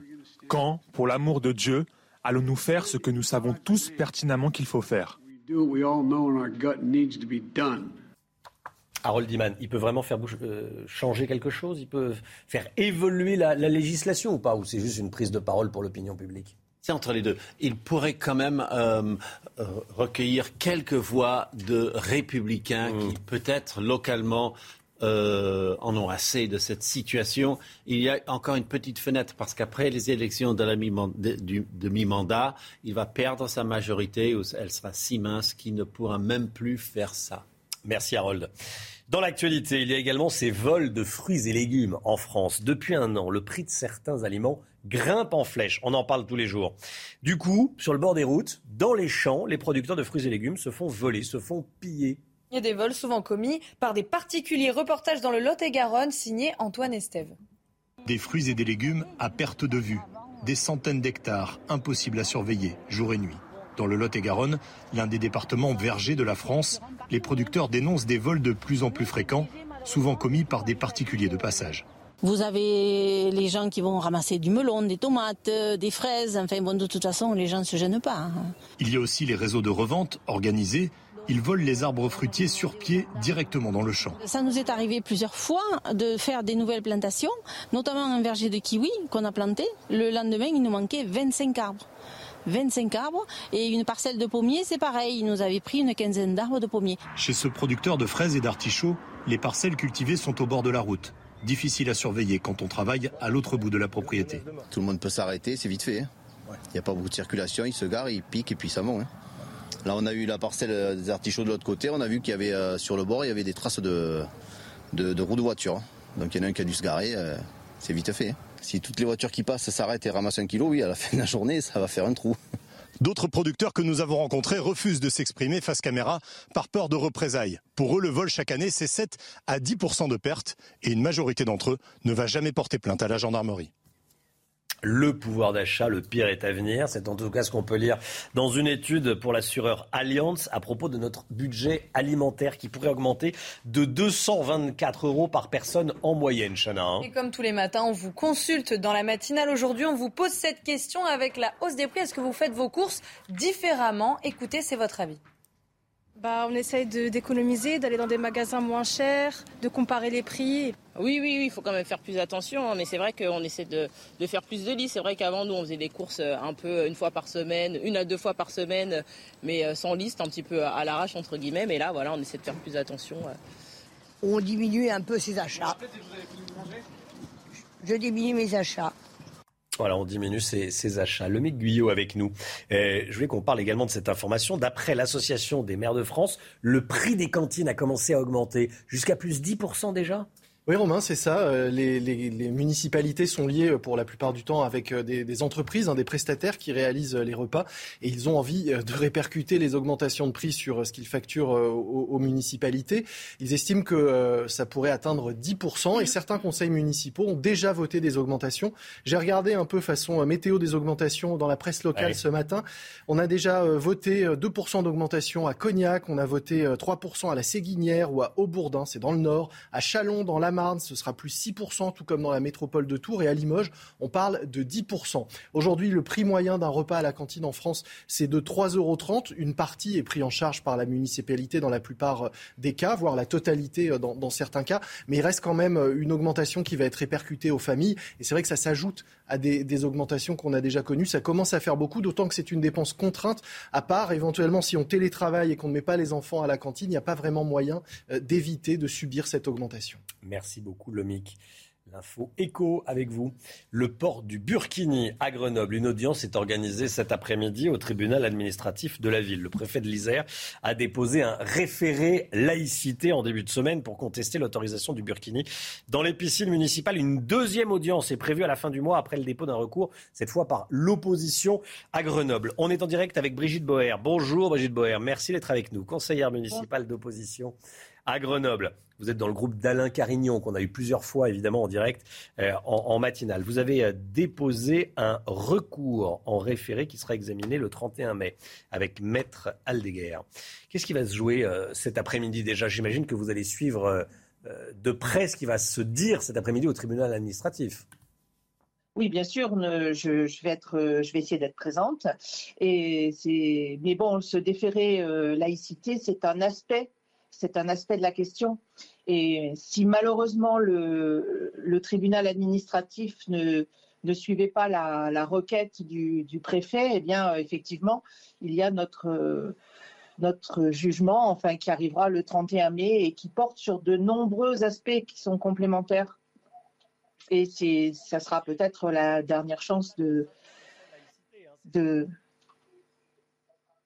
crois que mon micro était fermé, il faut mieux le laisser ouvert. Euh. Euh, vous, vous allez au- aller au-delà de la simple question de la laïcité, c'est ça hein? Oui, bien sûr, oui. Oui, oui. Oui, notre avocat évoque beaucoup de, beaucoup de sujets. Il, euh, il évoque, euh, bon, euh, par exemple, entre autres, l'ordre le, public immatériel. L'ordre public immatériel qui permet de, limer, de, libi, ah, de limiter la liberté individuelle quand ce qui est en cause risque de diviser et que ce que l'on préserve fait notre union, le vivre ensemble et la tolérance. Hmm. Entre la, autres. La loi de les 1905 est plus adaptée, c'est ce que vous pensez, Brigitte Boer? Bah, effectivement, la loi de 1905, euh, c'est sûr qu'elle correspond plus à, à la réalité vraiment d'aujourd'hui. Puis bon, je vais quand même, je vais quand même préciser quelque chose, c'est que euh, même si euh, y a dans la loi 1905, enfin, ou du moins dans ce qui a été fait après, un, risque de trouble à l'ordre public, il y, a- quand même quelque chose qui moi euh, m'interpelle parce que l'islamisme n'est pas l'islam. Pour moi, c'est une dérive sectaire. Et le, et le burkini, c'est aussi. Ah, nous avons perdu Brigitte Boer. Est-ce qu'on a retrouvé Brigitte Boer? Oui, Brigitte Boer, voilà, on vous a retrouvé. Oui. Donc, je, je disais que pour moi, l'islamisme, c'est pas l'islam et que c'est, c'est une dérive sectaire du, du- de, de l'islam. Et euh, je, je veux dire pour les, les- pour les femmes et pour les musulmanes en particulier que, que on, on va pas les laisser tomber, quoi. On va, on va continuer à se battre euh, pour, pour elles. Merci beaucoup d'avoir été en direct avec nous. On va continuer évidemment à, suivre euh, ce dossier. Donc il y a le tribunal administratif euh, aujourd'hui. Et, euh, on verra euh, ce qu'il va, qu'il va dire. Il y a une deuxième audience qui est prévue suite au, dépôt de votre recours. D'abord celui du préfet aujourd'hui, et puis le vôtre. Euh, ensuite le, recours déposé par euh, l'opposition grenobloise. Merci beaucoup. Comment agir contre les rixes entre jeunes dans certains quartiers sensibles? La violence est de plus en plus présente, notamment au sein même des écoles. Les riverains se sentent en insécurité. Ils ont peur pour eux, ils ont peur également pour leurs enfants. Et des associations ont décidé d'écrire à Emmanuel Macron. Elles réclament plus de sécurité dans les écoles de ces quartiers. Reportage à Garges-les-Gonesse signé Loïc Tonzat, euh, Valérie Labonne et Éléonore de Vulpilière. Des rixes au quotidien. Une réalité devenue insupportable pour les habitants de Garges-les-Gonesse dans le Val d'Oise. Aux abords du lycée Arthur Rimbaud, leur lassitude est perceptible. Bah, moi, je travaille juste là, donc euh, dans le lycée, et moi, c'est tous les jours qu'il y a une bagarre, en fait. euh, et je, on, en est en insécurité, en fait, en permanence. Et que ce soit pour mes enfants, elles peuvent pas aller toutes seules. Je les laisse pas aller seules, ni mes filles qui sont au lycée. Donc euh, voilà, je trouve qu'il y a un travail à faire là-dessus. Contre ces bagarres fréquentes entre jeunes, des associations locales se sont réunies pour écrire un courrier au président de la République. Elles demandent des mesures pour sécuriser les établissements scolaires et mettre en place des stages de sensibilisation des jeunes aux dangers de la violence. Inde Ayadi, militante associative gargeoise depuis plus de dix ans, est à l'initiative de cette lettre. Nous, à, Garges-les-Gonesse, on a eu euh, en moins d'un mois deux morts, deux, deux- deux jeunes qui se sont fait assassiner. Donc à un moment donné, je me suis dit non, c'est plus possible de, de se taire. Je, fais que de, je fais que de tirer la sonnette d'alarme, de me dire ouais, j'en parle à tout le monde. Là, ça commence à, à devenir euh, assez flippant et tout ça. Et derrière, on n'a pas de réponse. Il faut une réponse forte et euh, conséquente en fait. Elle attend désormais la réponse d'Emmanuel Macron. Le festival de Cannes, on part à présent à Cannes, regardez. Grande soirée hier soir, c'était la soirée spéciale 75e édition, soirée anniversaire.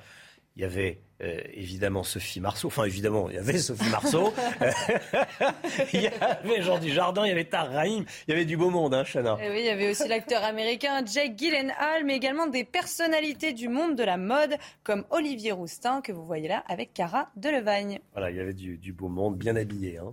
Bien habillé. Très bien habillé.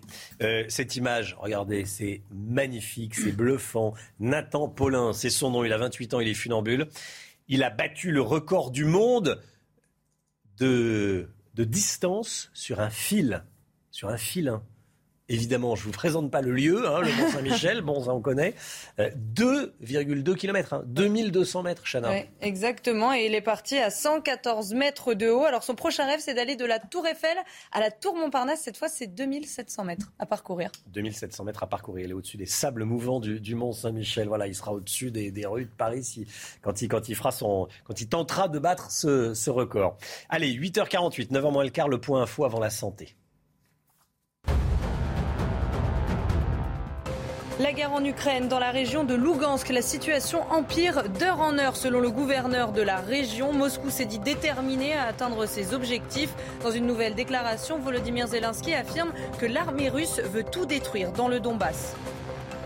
De nouveaux affrontements entre supporters de football. Ça s'est passé hier à Tirana en Albanie à la veille de la finale de la Ligue Europa Conférence entre l'AS Rome et le Feyenoord Rotterdam. Des supporters néerlandais ivres ont frappé un Albanais à coups de chaise. La situation a également dégénéré entre les supporters des deux équipes et les forces de l'ordre.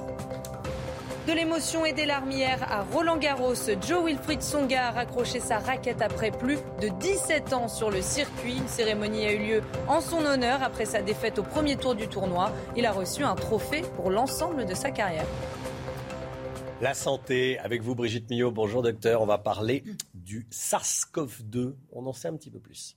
C'est tout. Brigitte Millot, docteur Millot, une piste pourrait expliquer pourquoi certains résistent mieux au SARS-CoV-2.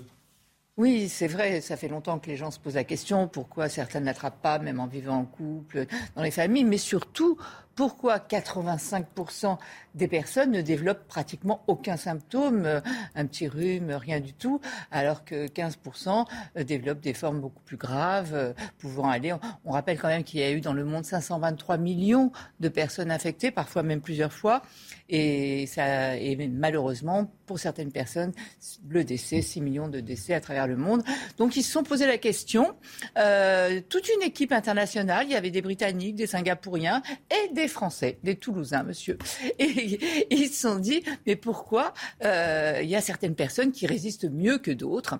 Et là, ils ont découvert une protéine euh, au doux nom de NLRP1. C'est ce qu'on appelle un inflammasome. Je m'explique. En fait, au niveau du nez, au niveau euh, de la gorge, au niveau des bronches, tout petit peu au niveau des poumons, il y a cette espèce de protéine et qui est très maligne, qui ressemble un peu à une protéine du virus, du SARS-CoV-2, donc elle passe un peu inaperçue comme ça. Et en fait, à un moment, elle va se transformer et elle va devenir du poison. Donc au début, c'est un leurre. Après, elle devient du poison pour la cellule. Et donc, elle va détruire la cellule qui est infectée. Et donc, si la cellule est détruite, vous savez très bien que les virus, ils ont besoin de vivre dans une cellule, dans notre cellule, pour piquer le matériel énergétique. Sinon, ils sont incapables de vivre en dehors d'une cellule. Donc, si la cellule est détruite et morte, ils ne peuvent plus vivre, ils ne peuvent plus se multiplier, et donc le patient ne va pas développer de symptômes, de signes, etc. Donc, ce serait cette protéine, cet inflammasome, qui pourrait expliquer qu'il y ait 85% des personnes qui ne développent aucun, quasiment aucun symptôme. Donc, vous imaginez bien que, euh, fort de cette découverte, ils sont allés voir si ça marchait déjà sur les autres coronavirus connus, si eux avaient beaucoup de cette protéine en nombre, et effectivement, efficace euh, pour les coronavirus très graves comme le MERS, le SARS-CoV-1. Et donc, l'idée, ce serait d'arriver à booster cette euh, protéine, arriver à mettre un adjuvant peut-être dans les nouveaux vaccins à venir qui boosterait, qui augmenterait le nombre de cette protéine et aussi arriver à comprendre pourquoi chez les personnes qui développent cette maladie, si chez elles, il n'y a pas une mutation qui expliquerait que cette euh, protéine fonctionne mal. Quoi. Euh, donc euh, voilà, la recherche où, on en est, et ça expliquerait quand même beaucoup de choses. Et ce qui serait bien, évidemment, c'est soit peut-être, donc il y a deux pistes à l'étude, un vaccin nasal, puisqu'on sait qu'il y en a beaucoup dans le nez, qui éviterait justement euh, au virus de se multiplier, et sinon un adjuvant dans les vaccins à venir. Voilà. Merci beaucoup Brigitte. Et puis cette information donnée par euh, la toute nouvelle ministre de la Santé, Brigitte Bourguignon, qui euh, dit qu'il y a cinq cas avérés de variole du singe en France et qu'il y a assez de vaccins pour vacciner les cas contacts. Voilà, et, les soignants.